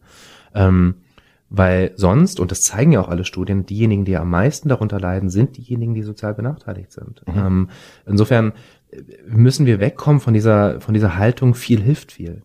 Nur, also nach der Logik können wir sagen, na dann blähen wir den Fach, den Junta richtig auf, ja, dann kriegt so jedes Fach, was weiß ich, in so fünf, sechs Stunden und dann haben wir alle Probleme gelöst. Das ist natürlich nicht der Fall. Also deswegen, da, da müssen wir uns ein bisschen von lösen und ich glaube, ein ganz anderer Punkt ist tatsächlich, dass wir auch ähm, diese Fächerlogik diese Fächergrenzen auch mal durchbrechen müssen. Und das ist auch eine Chance dazu. Also wir haben im Bereich Gesellschaftswissenschaften haben wir die Fächer Geschichte, Politik, Ethik mhm. und Geografie. Alle nebeneinander. Alle wollen ihre Stunden haben. Und keiner will eine halbe Stunde äh, äh sozusagen für, für, für das Halbjahr haben. Mhm. Natürlich nicht. Also auch die Fachbereiche in Schulen kämpfen ja dafür. Und Schulen haben, das wissen auch viele nicht, die Möglichkeit, über die Stundentafel hinauszugehen. Das heißt, wenn sie ein starkes äh, GW-Kollegium haben, dann kämpfen die natürlich auch auf der Gesamtkonferenz dafür, dass ihr, dass sie mehr Stunden bekommen als die mhm. Stunde Das heißt, es wird mehr Bedarf geschaffen. Das ist alles aus der Binnenlogik total nachvollziehbar, aber mein Plädoyer wäre da tatsächlich, und da reicht ja auch ein Blick in die skandinavischen Länder beispielsweise, das als Chance zu nehmen, auch fächerübergreifend zu lernen, vernetzter zu lernen. Also ich glaube, dass man darf das jetzt nicht nur reduzieren auf, wir haben Mangel und Kürzen jetzt, sondern ich sehe das eben auch sozusagen als eine ganz große Chance, ähm, die qualitative Frage zu stellen. Die Frage, wo wollen wir hin mit dem Bildungssystem? Okay, ähm, also verstehe ich. Ähm, nur wenn Sie jetzt sagen, wir, wir kürzen sozusagen auf der einen Seite an, an der Stundentafel, um besser zu fördern im Ganztag, im Rahmen von Förderangeboten, brauchen wir ja auch da trotzdem Personal. Also wir haben ja gerade im, im Bereich der, der, der ganzen Förderung und Betreuung haben wir ja einen, auch einen sehr großen Bedarf an ErzieherInnen. mhm. der im Moment nicht gedeckt wird. Ähm, wo kommt das Personal her? Ja, das ist natürlich die Griechenfrage. Also wir müssen, ähm, äh, wir haben auch in diesem Bereich natürlich einen Personalmangel ähm, und ähm, der wird uns auch weiter begleiten. Insofern äh, ist es, glaube ich, sozusagen in der in der Gänze gar nicht so einfach zu beantworten. Ich finde erstmal auch sehr gut, dass wir die Versorgung von äh, SozialarbeiterInnen sozusagen über alle Schulen hinweg äh, gestärkt haben. Ähm, aber da müssen weitere Stellen natürlich geschaffen werden von unserer Seite aus. Aber die Frage von Ausbildung äh, und, und äh, Anwerbung ist natürlich auch da eine ganz relevante Frage. Also das ist das Pendant zu Lehrkräften. Ähm, da habe ich jetzt auch nicht oder haben wir auch nicht den Masterplan, das Masterkonzept. Da ist für uns erstmal ganz wichtig, die Stellen müssen geschaffen werden. Ähm, die Arbeitsbedingungen müssen verbessert werden, das ist auch ein wichtiger Punkt. Was heißt ähm, das? Arbeitsbedingungen müssen verbessert werden? Naja, Arbeitsbedingungen, wir haben natürlich ein Gefälle, also vor allem zwischen Lehrkräften und ErzieherInnen und ähm, das ist etwas, das haben wir jetzt nicht unbedingt in diesem Doppelhaushalt geregelt, aber das ist ein, auf jeden Fall etwas, ähm, was wir perspektivisch angehen müssen, dass äh, die Bezahlung äh, von ErzieherInnen, von SozialarbeiterInnen, ähm, dass die eben auch verbessert wird, dass der Job auch attraktiver wird. Ähm, und ähm, das, also das Ziel ist, um das jetzt mal wirklich auch zu formulieren, ist jetzt nichts, was im Koalitionsvertrag steht. Meine persönliche Vorstellung schon, dass da auch eine Gleichstellung zu Lehrkräften stattfindet. Weil ich muss auch sagen, ähm, auch aus meiner eigenen Praxis, ich wäre als Lehrkraft an meiner Schule verloren gewesen ohne Sozialarbeiterin, ohne meine Kolleginnen. Sage ich ganz ehrlich. Und die leisten eine unglaublich wertvolle Arbeit. Und ähm, ähm, das ist, glaube ich, wenn man jetzt so äh, die Vision Schule skizziert oder meine, dann ist das etwas, glaube ich, was, was ich für ganz elementar wichtig halte und auch, glaube ich, da würde das einen ganz positiven Beitrag zur Schulentwicklung leisten, dass eben Schule wirklich nicht nur Lehrkräfte Schultern sind, sondern viel mehr bedeutet und die Frage von wie wir Schule sehen nochmal anders definiert. Warte, mich ganz auf Frage, also jetzt, jetzt auch jenseits dieses Gesprächs, mhm. ähm, wenn wir, wenn, wenn diese Frage diskutiert wird, wer arbeitet eigentlich in Schule? Ähm, habe ich das Gefühl, dass immer sehr viel natürlich über Lehrkräfte gesprochen wird, aber dass eben genau diese ErzieherInnen halt irgendwie immer in dieser Diskussion irgendwie untergehen, obwohl es ein wirklich relevanter Teil ist, obwohl, obwohl eigentlich irgendwie alle auf den Ganztag reden. Ähm, woran, woran liegt es, dass diese Personengruppe so ich will nicht sagen hinten runterfällt, aber in der Diskussion so nachrangig ist. Ich glaube, das ist ein gesamtgesellschaftliches Problem, weil die meisten von uns Erwachsenen, sage ich mal, die in der Schule waren, hatten diese Struktur gar nicht. Also als ich äh, in der Schule war, hatte ich jetzt nicht äh, sozusagen Kontakt zu Sozialarbeiter in, in meiner eigenen Schulzeit. Also mhm. ich glaube, das ist tatsächlich, ähm, das muss man, glaube ich, ein bisschen so zur Rechnung tragen. Ähm, das ist ja eine junge Entwicklung, wenn Sie so wollen. Und ähm, das ist den meisten, glaube ich, auch noch gar nicht so klar. Also insofern verwundert es mich jetzt nicht so sehr, dass, äh, dass jetzt nicht die große, das große Augenmerk darauf gelegt ist. Für die meisten ist Schule äh, verbunden mit der Lehrkraft, die vorne mhm. steht. Den Unterricht frontal. Und vielleicht noch Partnerarbeit macht. So, so das ist so gerade, und an der Kreidetafel vielleicht. Mhm. Das ist so die, Vor die Vorstellung. Und ähm, ja, das ist, äh, das ist spannender auch in Bildung natürlich. Alle waren in der Schule. Und, ähm, und das, das macht ganz viel damit, äh, auch natürlich mit der Frage, wie man, wenn ich jetzt so in meiner Rolle mhm. politische Forderungen erhebe, ja. dann, ähm, dann wird viel aus dem Standpunkt natürlich äh, geantwortet, na, das war in meiner Zeit ja nicht so. Ne? Also das mhm. heißt, diese Frage von, ja, okay, ist ja, ist, ist ja das schon gut, aber wir ja. haben A, jetzt schon einen anderen Stand und das, meine Forderung geht ja nochmal weiter hinaus, so das, das ist natürlich, das haben wir in ganz vielen Bereichen, auch Digitalisierung, aber auch die Frage von, wie Pädagogik, Didaktik aufgestellt sein sollte, das ist mhm. natürlich äh, ganz relevant und ähm, ja, aber um darauf zu antworten, äh, das, genau, deswegen, ich glaube, wir müssen auch mehr darüber sprechen. Also erstmal gut, dass wir jetzt, jetzt gerade darüber sprechen, aber wir müssen gesellschaftlich mehr auch äh, darüber sprechen und der Stellenwert muss wachsen. Ich finde zum Beispiel, dass durch Schule muss anders in Berlin dieser, das nochmal viel sichtbarer geworden ist. Also das finde ich eine ganz positive Entwicklung äh, dieser äh, Bewegung, wenn man so will. Ähm, und äh, die machen ja auch sehr viel in diesem Bereich. Ähm, und äh, das ist auch das Schöne an, an, an sozusagen Versammlungen oder Demonstrationen oder Sitzungen, die wir auch, wo ich auch mit dabei bin, ähm, und auch eingeladen werde regelmäßig, das ist halt sehr ähm, so divers, wie es mittlerweile auch ist, äh, das Kollegium, so sind auch sozusagen diese Versammlungen vor Ort und das finde ich ganz cool. Hm. Sie, Sie hatten es gerade angesprochen, Bildungsdebatten sind äh, sehr oft, weil wir natürlich alle in der Schule waren, ähm, bergen sie immer die Gefahr, anekdotisch zu werden. Mhm. Weil es ja bei mir so war. Mhm. Oder weil es ja bei uns an der Schule so ist. Ähm, Das ist, glaube ich, für alle, die mit Bildung regelmäßig zu tun haben, egal ob in Funktion oder nicht, ähm, eine Herausforderung, sich von diesem Anekdotischen so ein, so ein Stück weit zu lösen und sich einen Überblick zu verschaffen. Wie verschaffen Sie sich den? Also erstmal ist es natürlich ganz wichtig, dass man ähm, aus seinen Erfahrungen heraus äh, Dinge bewertet. Ähm, und ich meine, wenn ich jetzt nicht die letzten sieben Jahre Lehrer gewesen wäre, dann würde mir auch ein ganz großer Teil äh, und Einblick, den ich jetzt einfach habe, fehlen, muss mhm. ich wirklich sagen. Gleichzeitig ist natürlich wichtig zu wissen, dass meine Schule ist jetzt nicht äh, sozusagen gleichzusetzen mit jeder anderen Schule, klar.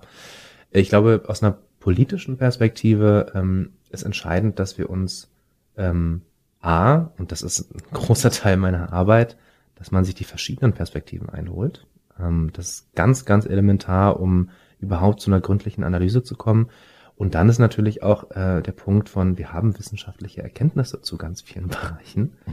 äh, und die darf man sich auch einholen. Wir haben auch äh, gute Beispiele auf der Welt, in benachbarten Ländern, auch in benachbarten Bundesländern, wie bestimmte Dinge besser laufen ähm, und an denen man sich orientieren kann ähm, oder eben auch im negativen Sinne, wo wir vielleicht auch viel, viel weiter sind. Ne? Also sei es jetzt zum Beispiel darum, dass unsere Grundschule wenigstens bis zur sechsten äh, Klasse geht, was ja in vielen anderen Bundesländern nicht der Fall ist und was auch in Stichwort Hamburg auch teilweise vehement bekämpft wird.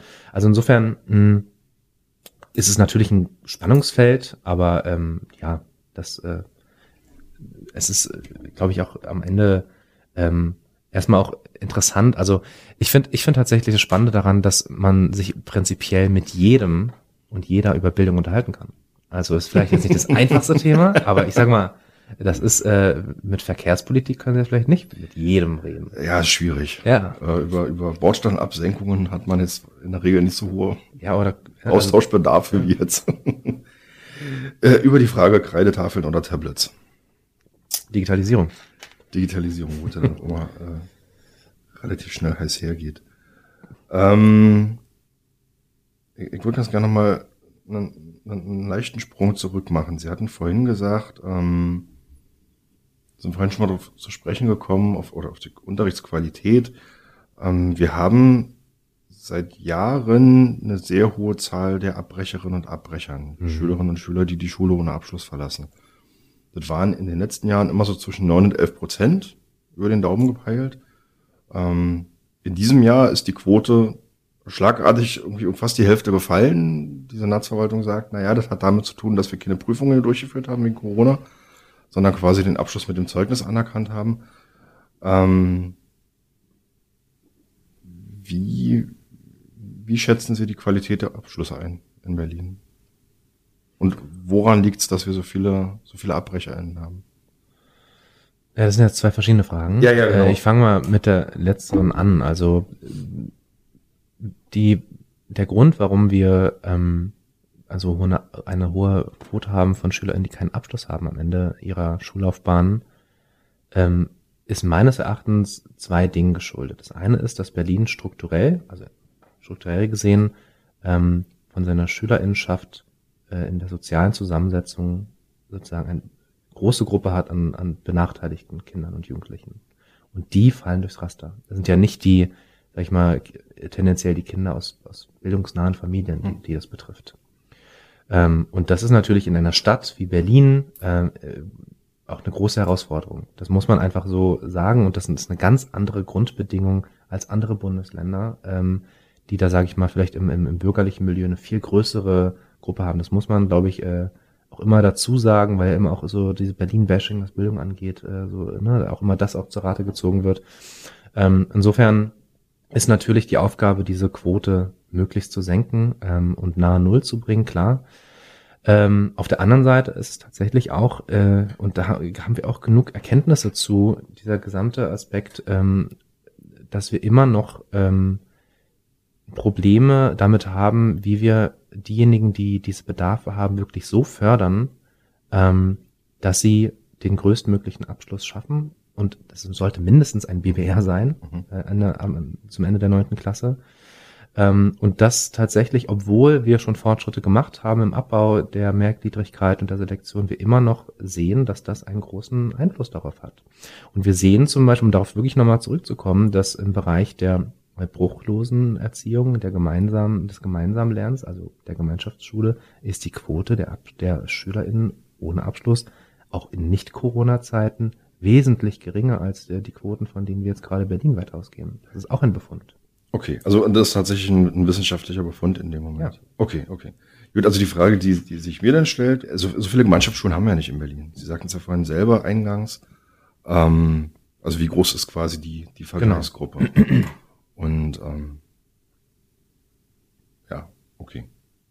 Naja, wenn wir jetzt auf die anderen Schulformen äh, gehen, dann ist das, darüber haben wir ja sozusagen, das haben wir schon angerissen. Also ähm, die ISSen ähm, müssen weiter darin gestärkt werden, was, die machen ja auch ganz tolle Arbeit, ich war ja selber an der ISS sieben Jahre lang, ähm, dass diese Quote gesenkt wird und ähm, da müssen wir eben auch in diesen Bereichen, insbesondere auch der individuellen Förderung, glaube ich, große Schritte gehen und auch eine ISS kann, ohne Gemeinschaftsschule zu werden, durchaus äh, das Prinzip äußerer Differenzierung in, in solcher Bindifferenzierung äh, gehen, aber es braucht dann natürlich auch ähm, personelle Unterstützung und so weiter und auch äh, die Schul das ist Schulentwicklung. Und Schulentwicklung ist auch übrigens nichts Einfaches, was von heute auf morgen geht. Also wir reden ja vom ja. Kollegium, äh, was äh, lange Zeit so gearbeitet hat, was auch groß ist und divers ist und was eh viel zu bewältigen hat, aber Schulentwicklung braucht eben auch Unterstützung. Und ich glaube, dass viele insbesondere ISSen durchaus äh, gewillt wären, diesen Weg zu gehen, ohne jetzt gleich in Richtung Gemeinschaftsschule zu gehen. Das ist gar nicht der Punkt.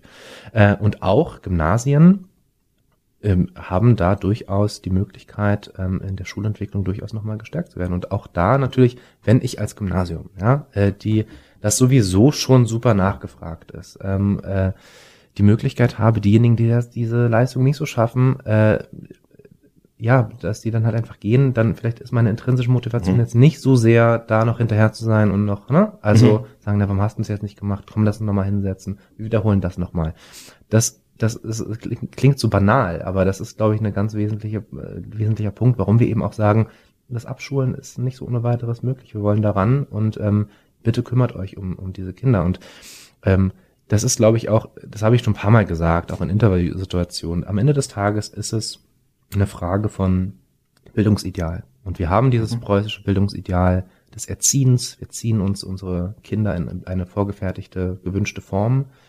Aber ähm, eine kindgerechte Bildung und Pädagogik, glaube ich, muss eher andersrum gehen. Also wir als Bildungswesen, mhm. wir als Schule, ich als Lehrkraft, ich bin verantwortlich dafür, dass dieser Schüler, dass diese Schülerin das Bestmögliche erreicht. Da geht es nicht darum, Noten zu schenken oder so. Mhm. Es geht wirklich darum, mich zu verpflichten. Und das machen natürlich die meisten Kolleginnen und Kollegen, aber ich rede ja systematisch. Und das ist das, glaube ich, wo wir auch gesellschaftlich, ähm, da schließt sich ein bisschen der Kreis, wo der Diskurs unglaublich wichtig ist. Mhm. Mm, ich, ich, ich würde ganz gerne nochmal nachhaken. Also diese, diese, diese betreffenden Schülerinnen und Schüler, die dann die Schule ohne Berufsbildungsreife verlassen die, die kommen ja quasi nicht an den Punkt in aller Regel, wo man über Gymnasium diskutiert. Hm. Sondern Klar. da wissen wir das ja in der Regel schon vorher, okay, die werden auf eine ISS oder wenn sie auf einer Gemeinschaftsschule sind, werden sie hier bleiben.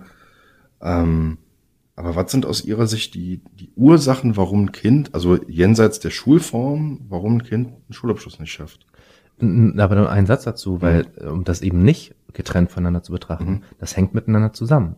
Weil wenn die Verteilung nur beispielsweise mhm. von Kindern mit höherem Förderbedarf je nach Schulform sich gravierend unterscheidet ja. und in einer Schulform eine viel höhere Belastung, also im Sinne von äh, viel mehr SchülerInnen sind mit sonderpädagogischem Förderbedarf, mhm dann haben, dann, also dann hat, hat nicht nur die Lehrkraft ein Problem mit, wie gestalte ich meinen Unterricht, sondern das führt unmittelbar dazu, dass Schülerinnen und Schüler durchs Raster fallen. Also wenn Sie in einer Klasse mit 26 äh, SchülerInnen sechs Kinder haben mit sonderpädagogischem Förderbedarf und in einer anderen Klasse, in einer anderen Schulform vielleicht äh, statistisch gesehen 0,9, mhm.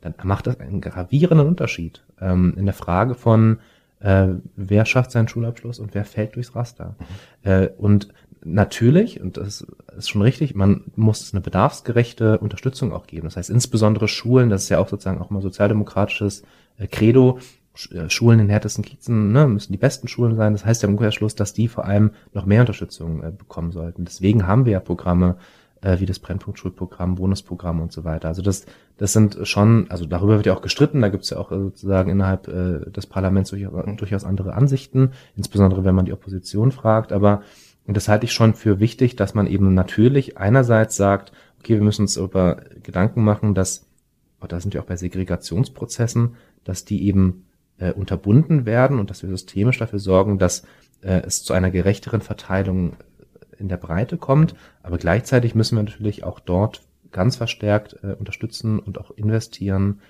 wo die Bedarfe größer sind. Und da ist zum Beispiel wieder auch das der Campus Rütliweg ein gutes Beispiel für. Was, was wurde da investiert?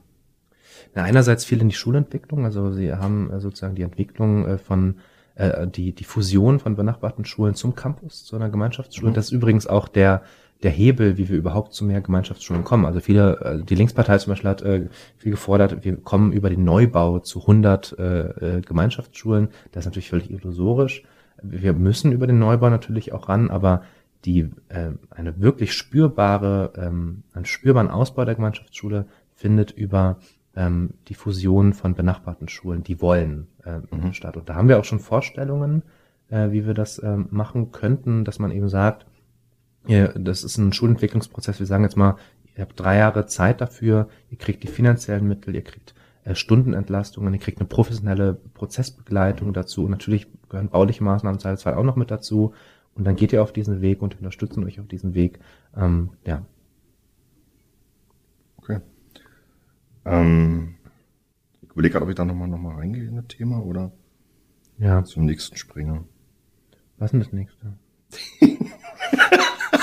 Was ist denn das nächste? das nächste Thema sind die Schuleingangsuntersuchungen. Ja. Ähm, wir hatten jetzt vor den, vor den Ferien die Situation, dass ähm, festgestellt wurde, dass viele Schuleingangsuntersuchungen in diesem Jahr ausgefallen sind, nicht durchgeführt worden sind äh, durch die Bezirksämter, durch die Gesundheitsämter. Ähm, wie schätzen Sie das ein? Gab es seitdem nochmal Untersuchungen? Ja, wir haben ja. Bei dieser Diskussion im Ausschuss vor den Ferien? Ähm, seit der, nochmal ganz kurz. Es gab ja, also es gab vor den, vor den Ferien, gab es nochmal eine Ausschusssitzung im Bildungsausschuss. Ja. Da war genau das Thema gewesen. Und damals war die Aussage der Senatorin gewesen zu diesem Komplex, ähm, es werden noch Untersuchungen stattfinden, was ja aber tatsächlich kurz vor den Ferien war.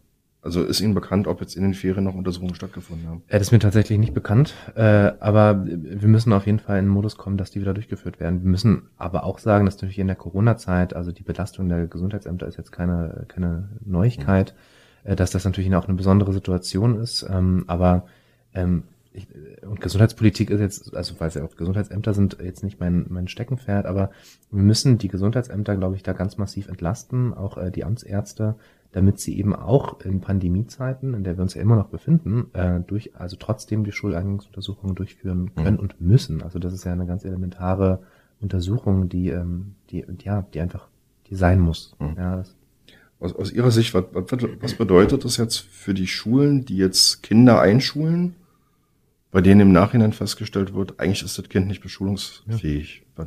Was, was bedeutet das? Aus, aus Ihrer Sicht als Lehrer jetzt auch. Die Antwort ist relativ äh, trivial. Also es ist natürlich, ähm, und diese Erfahrung habe ich auch, also mit, wir haben ja auch in der siebten Klasse immer wieder auch äh, SchülerInnen, die haben gar keinen Förderstatus, aber wir haben eine Woche mit dem Kind verbracht und wissen sofort und dann haben, gibt's ja auch die Diagnosetools, da ist auf jeden Fall ein Förderstatus. Und das, mhm. das also äh, das, ähm, das ist eine massive Mehrbelastung.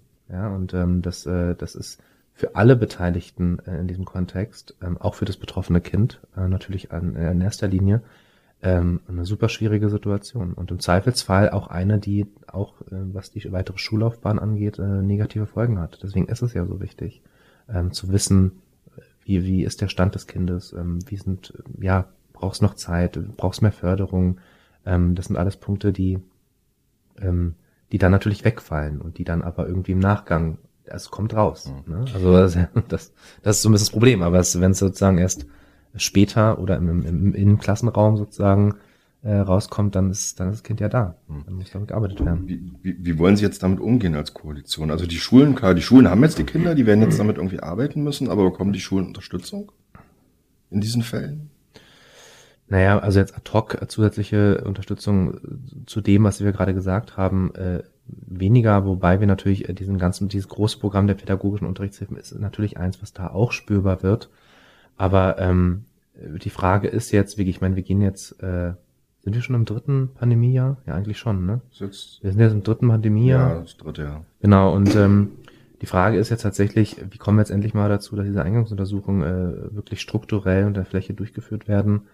Ähm, und ja, da müssen wir uns, glaube ich, auch nochmal unterhalten mit unseren äh, gesundheitspolitischen KollegInnen in, in der Koalition, wie wir da auch äh, die Bezirke und die Amtsärzte und Gesundheitsämter wirklich nochmal auch in der Pandemiezeit unterstützen, weil sie haben einfach zu viel zu tun. Das ist einfach ein Problem. Okay. Ähm, eine ganz große Rolle in diesem Komplex spielen die Schulaufsichten, die regionalen Außenstellen der SMBRF. Ähm, welche, welche Rolle, Aufgaben haben die Schulaufsichten aus Ihrer Sicht? Also, ich finde, die Schulaufsichten können eine wichtige Rolle spielen in der ganzen Frage von, ähm, also wir haben ja die eigenständige Schule. Mhm. So, das ist auch erstmal, finde ich, ein sehr fortschrittlicher Weg. Ähm, auf der anderen Seite hat das Land die Kernkompetenz, wenn es um innere Bildungsangelegenheiten geht und setzt natürlich Rahmenbedingungen. Und das macht schon ein Spannungsfeld auf. Also eigentlich ist es, wenn Sie so wollen, Widerspruch. Auf der einen Seite haben wir sozusagen das Land, äh, die Senatsverwaltung, die die Rahmenbedingungen festlegt. Auf der anderen Seite sagen wir immer wieder, wir haben ganz viele Bereiche, die in der Eigenständigkeit der Schule liegen. Und ähm, in diesem Gefüge spielen die Aufsichten natürlich eine große Rolle. So, ähm, sei es jetzt in der Frage auch Stundentafel, äh, wie ist die Abdeckung, wie gehen wir mit Mehrbedarfen um, aber eben auch in der Frage von äh, Qualitätssicherung und Personalsteuerung. Ähm, und darauf zählt ja so ein bisschen Ihre Frage ab. Ähm, da ist sicherlich auch, ähm, obwohl gute Arbeit geleistet wird, da ist Optimierungsbedarf sicherlich.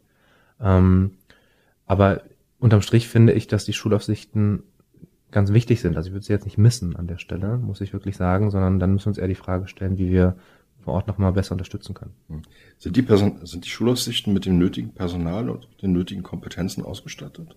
Ja, das Stichwort Personal ist sowieso im Verwaltungsbereich relativ einfach zu beantworten. Wir haben überall einen Personalmangel. Also insofern, äh, das ist, das ist immer schwierig, die Stellen auch zu besetzen, alle. Das ist mhm. klar. So, das, ähm, aber nichtsdestotrotz ähm, müssen wir natürlich auch da ähm, weiter unterstützen. Übrigens auch die Siebutze ist ja auch nochmal ein Thema. Mhm. Also und da haben wir jetzt auch im Haushalt ähm, dafür Sorge getragen, dass, ähm, dass da mehr Stellen geschaffen werden, auch im Bereich der Schulpsychologie, auch mehr Entfristungen stattfinden. Also wir sind ja durchaus dabei, ähm, aber wir können auch nicht alles auf einmal äh, regeln.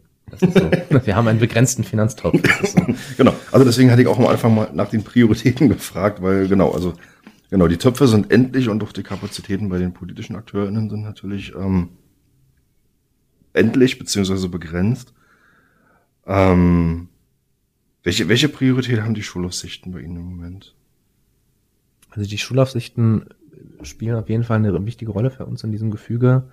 Ähm, aber tatsächlich jetzt auch in dieser Corona-Zeit, ähm, auch die, wie gesagt, vor allem der Bereich der psychosozialen Arbeit, das sind gerade unsere ähm, mhm. akuten Schwerpunkte. Wir haben auch im Haushalt, lassen Sie mich lügen, ich glaube, es sind 2,3 Millionen Euro äh, zur Seite geschoben, nur für den Bereich mentale Gesundheit. Also das ist, wir sehen wirklich, wir nehmen das ganz ernst als Koalition, dass dieses Thema uns äh, wirklich noch weiter begleiten wird und das müssen wir einfach angehen an der Stelle. Die Schulaufsichten, auch die Schulinspektion wäre ja nochmal ein Thema. Das sind auch alles wichtige Themen und die stehen auch auf, natürlich auf der Liste, so, aber ähm, jetzt in, in, so akut äh, sozusagen äh, jetzt in dieser Zeit, auch kurz vor diesem neuen Schuljahr der Herbst- und Winterwelle, ähm, geht es uns wirklich auch darum, dass wir diesen ähm, ja die, diese Corona-Folgen, die jetzt schon so spürbar sind, dass wir die jetzt schon auch eindämmen müssen. Und ähm, da sehen wir einfach, das ist ja so ein bisschen das Grundproblem, dass Corona wird immer ähm, weniger ernst genommen äh, und äh, ja, die Kinder und die Jugendlichen sind die ersten, die darunter leiden. Sie haben jetzt, habe ich jetzt gestern gelesen, für Berlin 60 Schulpsychologinnen und Psychologenstellen geschaffen, ausgeschrieben. Ähm, wo werden die sitzen? Wiederum in den Siebutzen ja. oder in den Schulen? Also in erster Linie für die Siebutze, mhm. aber die sind ja auch zuständig für Schulen, äh, also genau. sowohl als auch. Quasi. Genau, aber die sind dann quasi nicht direkt, also die Schulen können dann nicht direkt drauf zugreifen, sondern wenden sich an Siebutz und sagen, wir bräuchten hier mal, wir haben hier einen Bedarf. Ja, wobei das Ziel natürlich ist, dass die Betreuungsquote, also wenn Sie wollen, mhm. äh, Sch äh, Schüleranzahl äh, pro äh, Schulpsychologie, äh, Schulpsychologin äh, halt verkleinert wird natürlich. Also dass die Betreuung insgesamt der Struktur besser wird. Ja. Okay. Ist das auskömmlich aus Ihrer Sicht? Auskömmlich wäre eine Schulpsychologin pro Schule. Okay. So, also klar, also da Ja. brauchen wir jetzt gar nicht äh, Ja, ja. was anderes sagen. Mhm. Das ist, das wäre natürlich äh, die Vision, aber wir, das ist wie in allen Bereichen, die wir jetzt besprochen haben. Wir müssen Schritt für Schritt uns dorthin bewegen. Und ähm, äh, das ist nun, das ist leider nun mal Realpolitik und diese Mühlen, die malen langsam, aber ich meine auch, also wir haben hart dafür gekämpft als FachpolitikerInnen und ähm, insofern aus meiner Sicht sind das alles große Schritte, auch wenn ich total verstehen kann, dass viele sagen, ja, aber reicht ja noch nicht. Das reicht doch noch nicht. Deswegen machen wir ja weiter. Mhm. Okay. Ähm, Sie haben es gerade angesprochen. Corona Herbst und Winter 2022, 2023. Ähm, was sind Ihre, ich nenne es jetzt mal Learnings aus den letzten Wellen und die Prioritäten für den kommenden Winter? Herbst, Winter. Also die, die Learnings aus den, aus den, aus den letzten zwei Jahren, und da rede ich fast schon mehr als ehemaliger Lehrer, als, als äh, jetzt Abgeordneter, ist, ähm, dass wir in einem Land leben, in dem sozusagen die Stellung von Kindern und Jugendlichen viel zu gering ist. Und äh, die Corona-Zeit hat dieses Problem, finde ich, nochmal mehr verschärft. Auf vielen Ebenen. Ähm, und äh, ja, da, da komme ich, glaube ich, nicht aus meiner Pädagogenrolle raus. Ähm, das ist, glaube ich, unglaublich wichtig, dass, oder mir ist es unglaublich wichtig, dass ähm, dieser Stellenwert weiter verstärkt wird. Ähm, und ähm, dass da einfach die Rahmenbedingungen geschaffen werden, in denen Schule funktioniert, in denen Schule für Schülerinnen und Schüler funktioniert. Ähm, und da spielt natürlich der gesamte Themenaspekt Gesundheitsschutz natürlich eine wichtige Rolle. So, das ist klar. Ähm, gleichzeitig ähm, haben wir, da sind wir schon fast im gesellschaftlichen Diskurs, äh, eine kleine, aber immer lauter werdende Minderheit, die äh, hinter jedem Testen oder hinter jeder Maske in der Schule gleich, also versucht einen Totschlag irgendwie so an ihrem Kind wertet. Und das ist, glaube ich, dass dieses Problem ähm, und auch die diese diese fast schon verrohte äh, Diskussionskultur, die wird, glaube ich, in den nächsten Monaten nochmal massiv zunehmen. Das heißt, dieses wird äh, die Widerstände für Gesundheitsschutz in Schule, Mhm. ähm, die werden, glaube ich, meiner Ansicht nach ähm, äh, härter. Aber umso mehr finde ich, lohnt sich, äh, das dafür zu kämpfen, äh, dass einerseits klar ist, Schule versuchen wir möglichst ähm, ja, äh, so zu organisieren, dass eben Infektionen, die vorhanden sind, da geht es gar nicht um diese ewige Debatte, sind Schulen jetzt Treiber der Pandemie oder nicht. In Schule, im Klassenraum findet, gibt es Infektionen und sie, unser Ziel ist es, dass sie sich dort nicht weiter verbreiten. Damit Mhm. Unterricht funktioniert, damit möglichst wenig Kinder und Jugendliche in Isolation und immer wieder in Isolation müssen, damit Lernlücken nicht weiter wachsen, damit psychosoziale Belastungen gesenkt werden. Das dafür müssen wir Sorge tragen. Und ähm, ich finde, das äh, größte Learning tatsächlich jetzt aus, aus der Berliner Perspektive ist, dass ähm, vieles von dem, was sozusagen in der, in den Anf in der, vielleicht auch im ersten Jahr der Pandemie ähm, als großes Defizit betrachtet wurde, sei es Stichwort Digitalisierung, äh, sei es ähm, Luftfilter oder auch die Frage von Teststrukturen und, und Vorrat, dass das tatsächlich mittlerweile ähm, meines Erachtens ganz gut läuft. Also wir haben einen guten, so großen Testvorrat in der Senatsverwaltung, dass wir eigentlich theoretisch äh, bis Weihnachten durchtesten könnten. Und wir haben statistisch gesehen in jedem Klassenraum einen Luftfilter. Und das, wenn Sie das mal bundesweit vergleichen, dann ist das äh, eine ziemlich starke Leistung. Wir haben als einiges, einziges Bundesland vor, äh, vor den Sommerferien noch einen Monat weiter getestet, als die Infektionslage weiter hoch war und die anderen Bundesländer sich entschieden haben, ja, wir hören jetzt trotzdem auf mit dem Testen. Insofern, ähm, ich nehme das so wahr, dass sowohl die Senatsverwaltung für Bildung als auch wir als Koalition da sehr einheitlich sind und ähm, da einen sehr großen Schwerpunkt drauf legen. Also Sie sagten jetzt gerade statistisch einen Luftfilter pro Klassenraum. Ja. Aber eben nicht in jedem Klassenraum. Naja, aber da reden wir über die Zweistufigkeit, da reden wir sowohl über die Zweistufigkeit äh, der Verwaltung und zwischen Land und Mhm. Bezirk ähm, und die eigenständige Schule. Wir haben als äh, Abgeordnetenhaus äh, oder beziehungsweise auf der Landesebene dafür Sorge, mit der Senatsverwaltung, wir haben Sorge dafür getragen, dass ähm, die Ausstattung vorhanden ist und die Schule kann selber entscheiden, wo sie diese Luftfilter hinstellt, auch in Absprache mit dem Bezirk. Da haben wir an diesem Punkt nichts mehr zu melden. Also alleine von der Kompetenz. An meiner Schule stand auch äh, in der Mensa standen dann zwei Luftfilter und dann noch im Flur vor der Cafeteria, mhm. was auch sinnvoll ist, aber dadurch ähm, vielleicht jetzt nicht in jedem Klassenraum. Das stimmt. Aber äh, das muss dann innerhalb auch der Schulgemeinschaft äh, auch über die Entscheidungsgremien auch besprochen werden. Also die die ähm, die Luftfilter sind da. Und ähm, dann, dann müssen sie, wenn das sozusagen auch sozusagen der demokratische Wille ist, äh, dann auch in den verschiedenen Klassenräumen auch vorhanden sein. Nehmen wir mal so entgegen, also wie gesagt, ich habe ähm, da, da die, also unterschiedliche Informationen, aber gut, ähm, wenn das sozusagen der statistische Wert ist, der Ihnen vorliegt. Naja, wir, wir haben dafür Sorge getragen, dass das finanziert ist und dass hm. sozusagen hm. die Anzahl der Klassenräume äh, das Äquivalent äh, sozusagen bestellt wird. Wir mhm. liefern das den Bezirken, wir liefern das den Schulen und die stellen es auf. Okay. So. Und das ist tatsächlich natürlich ein Problem. Also ich will das gar nicht jetzt so, mhm. ne, so kleinreden. Das Problem, ich wünsche mir auch, dass diese Luftfilter in jedem Klassenraum vorhanden sind. Aber mhm. trotzdem müssen wir uns auch der Situation stellen, der Zweistufigkeit, das, äh, das ist nun mal ein schwaches Spannungsfeld, und äh, der eigenständigen Schule. So. Okay, okay.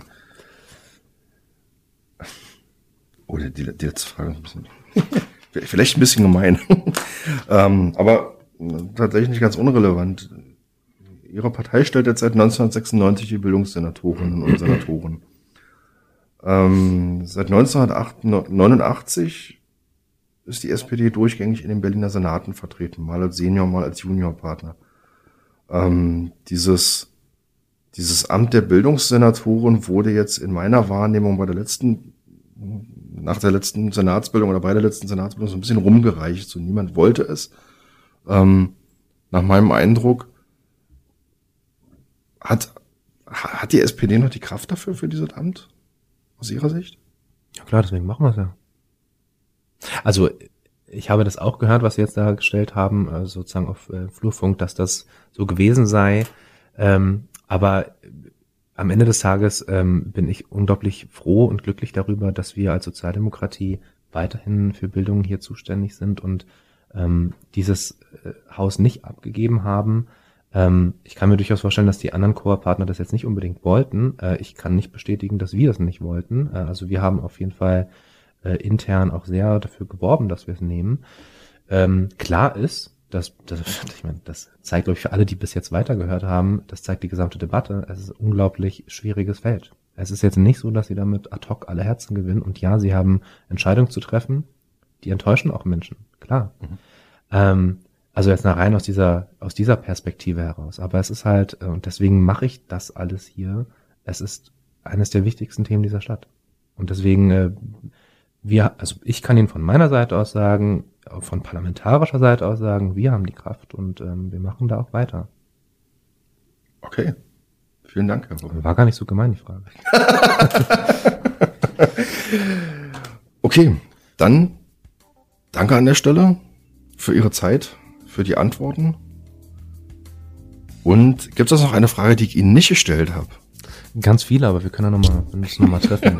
Vielen Dank für das Gespräch, es hat mir sehr gefallen. Äh, danke. Wir treffen uns gerne mal in Neukölln. Ja, wenn wir so eine so ein To-Go-Podcast-Folge machen. Wobei, ja, da muss ich mich ja noch ein bisschen ausstatten. Das funktioniert mit der Technik nicht. Wie auch immer. Herr Hopp, vielen Dank und einen schönen Tag erstmal noch. Danke. Tschüss. Und an die Zuhörenden auf Wiederhören. Tschüss. Tschüss.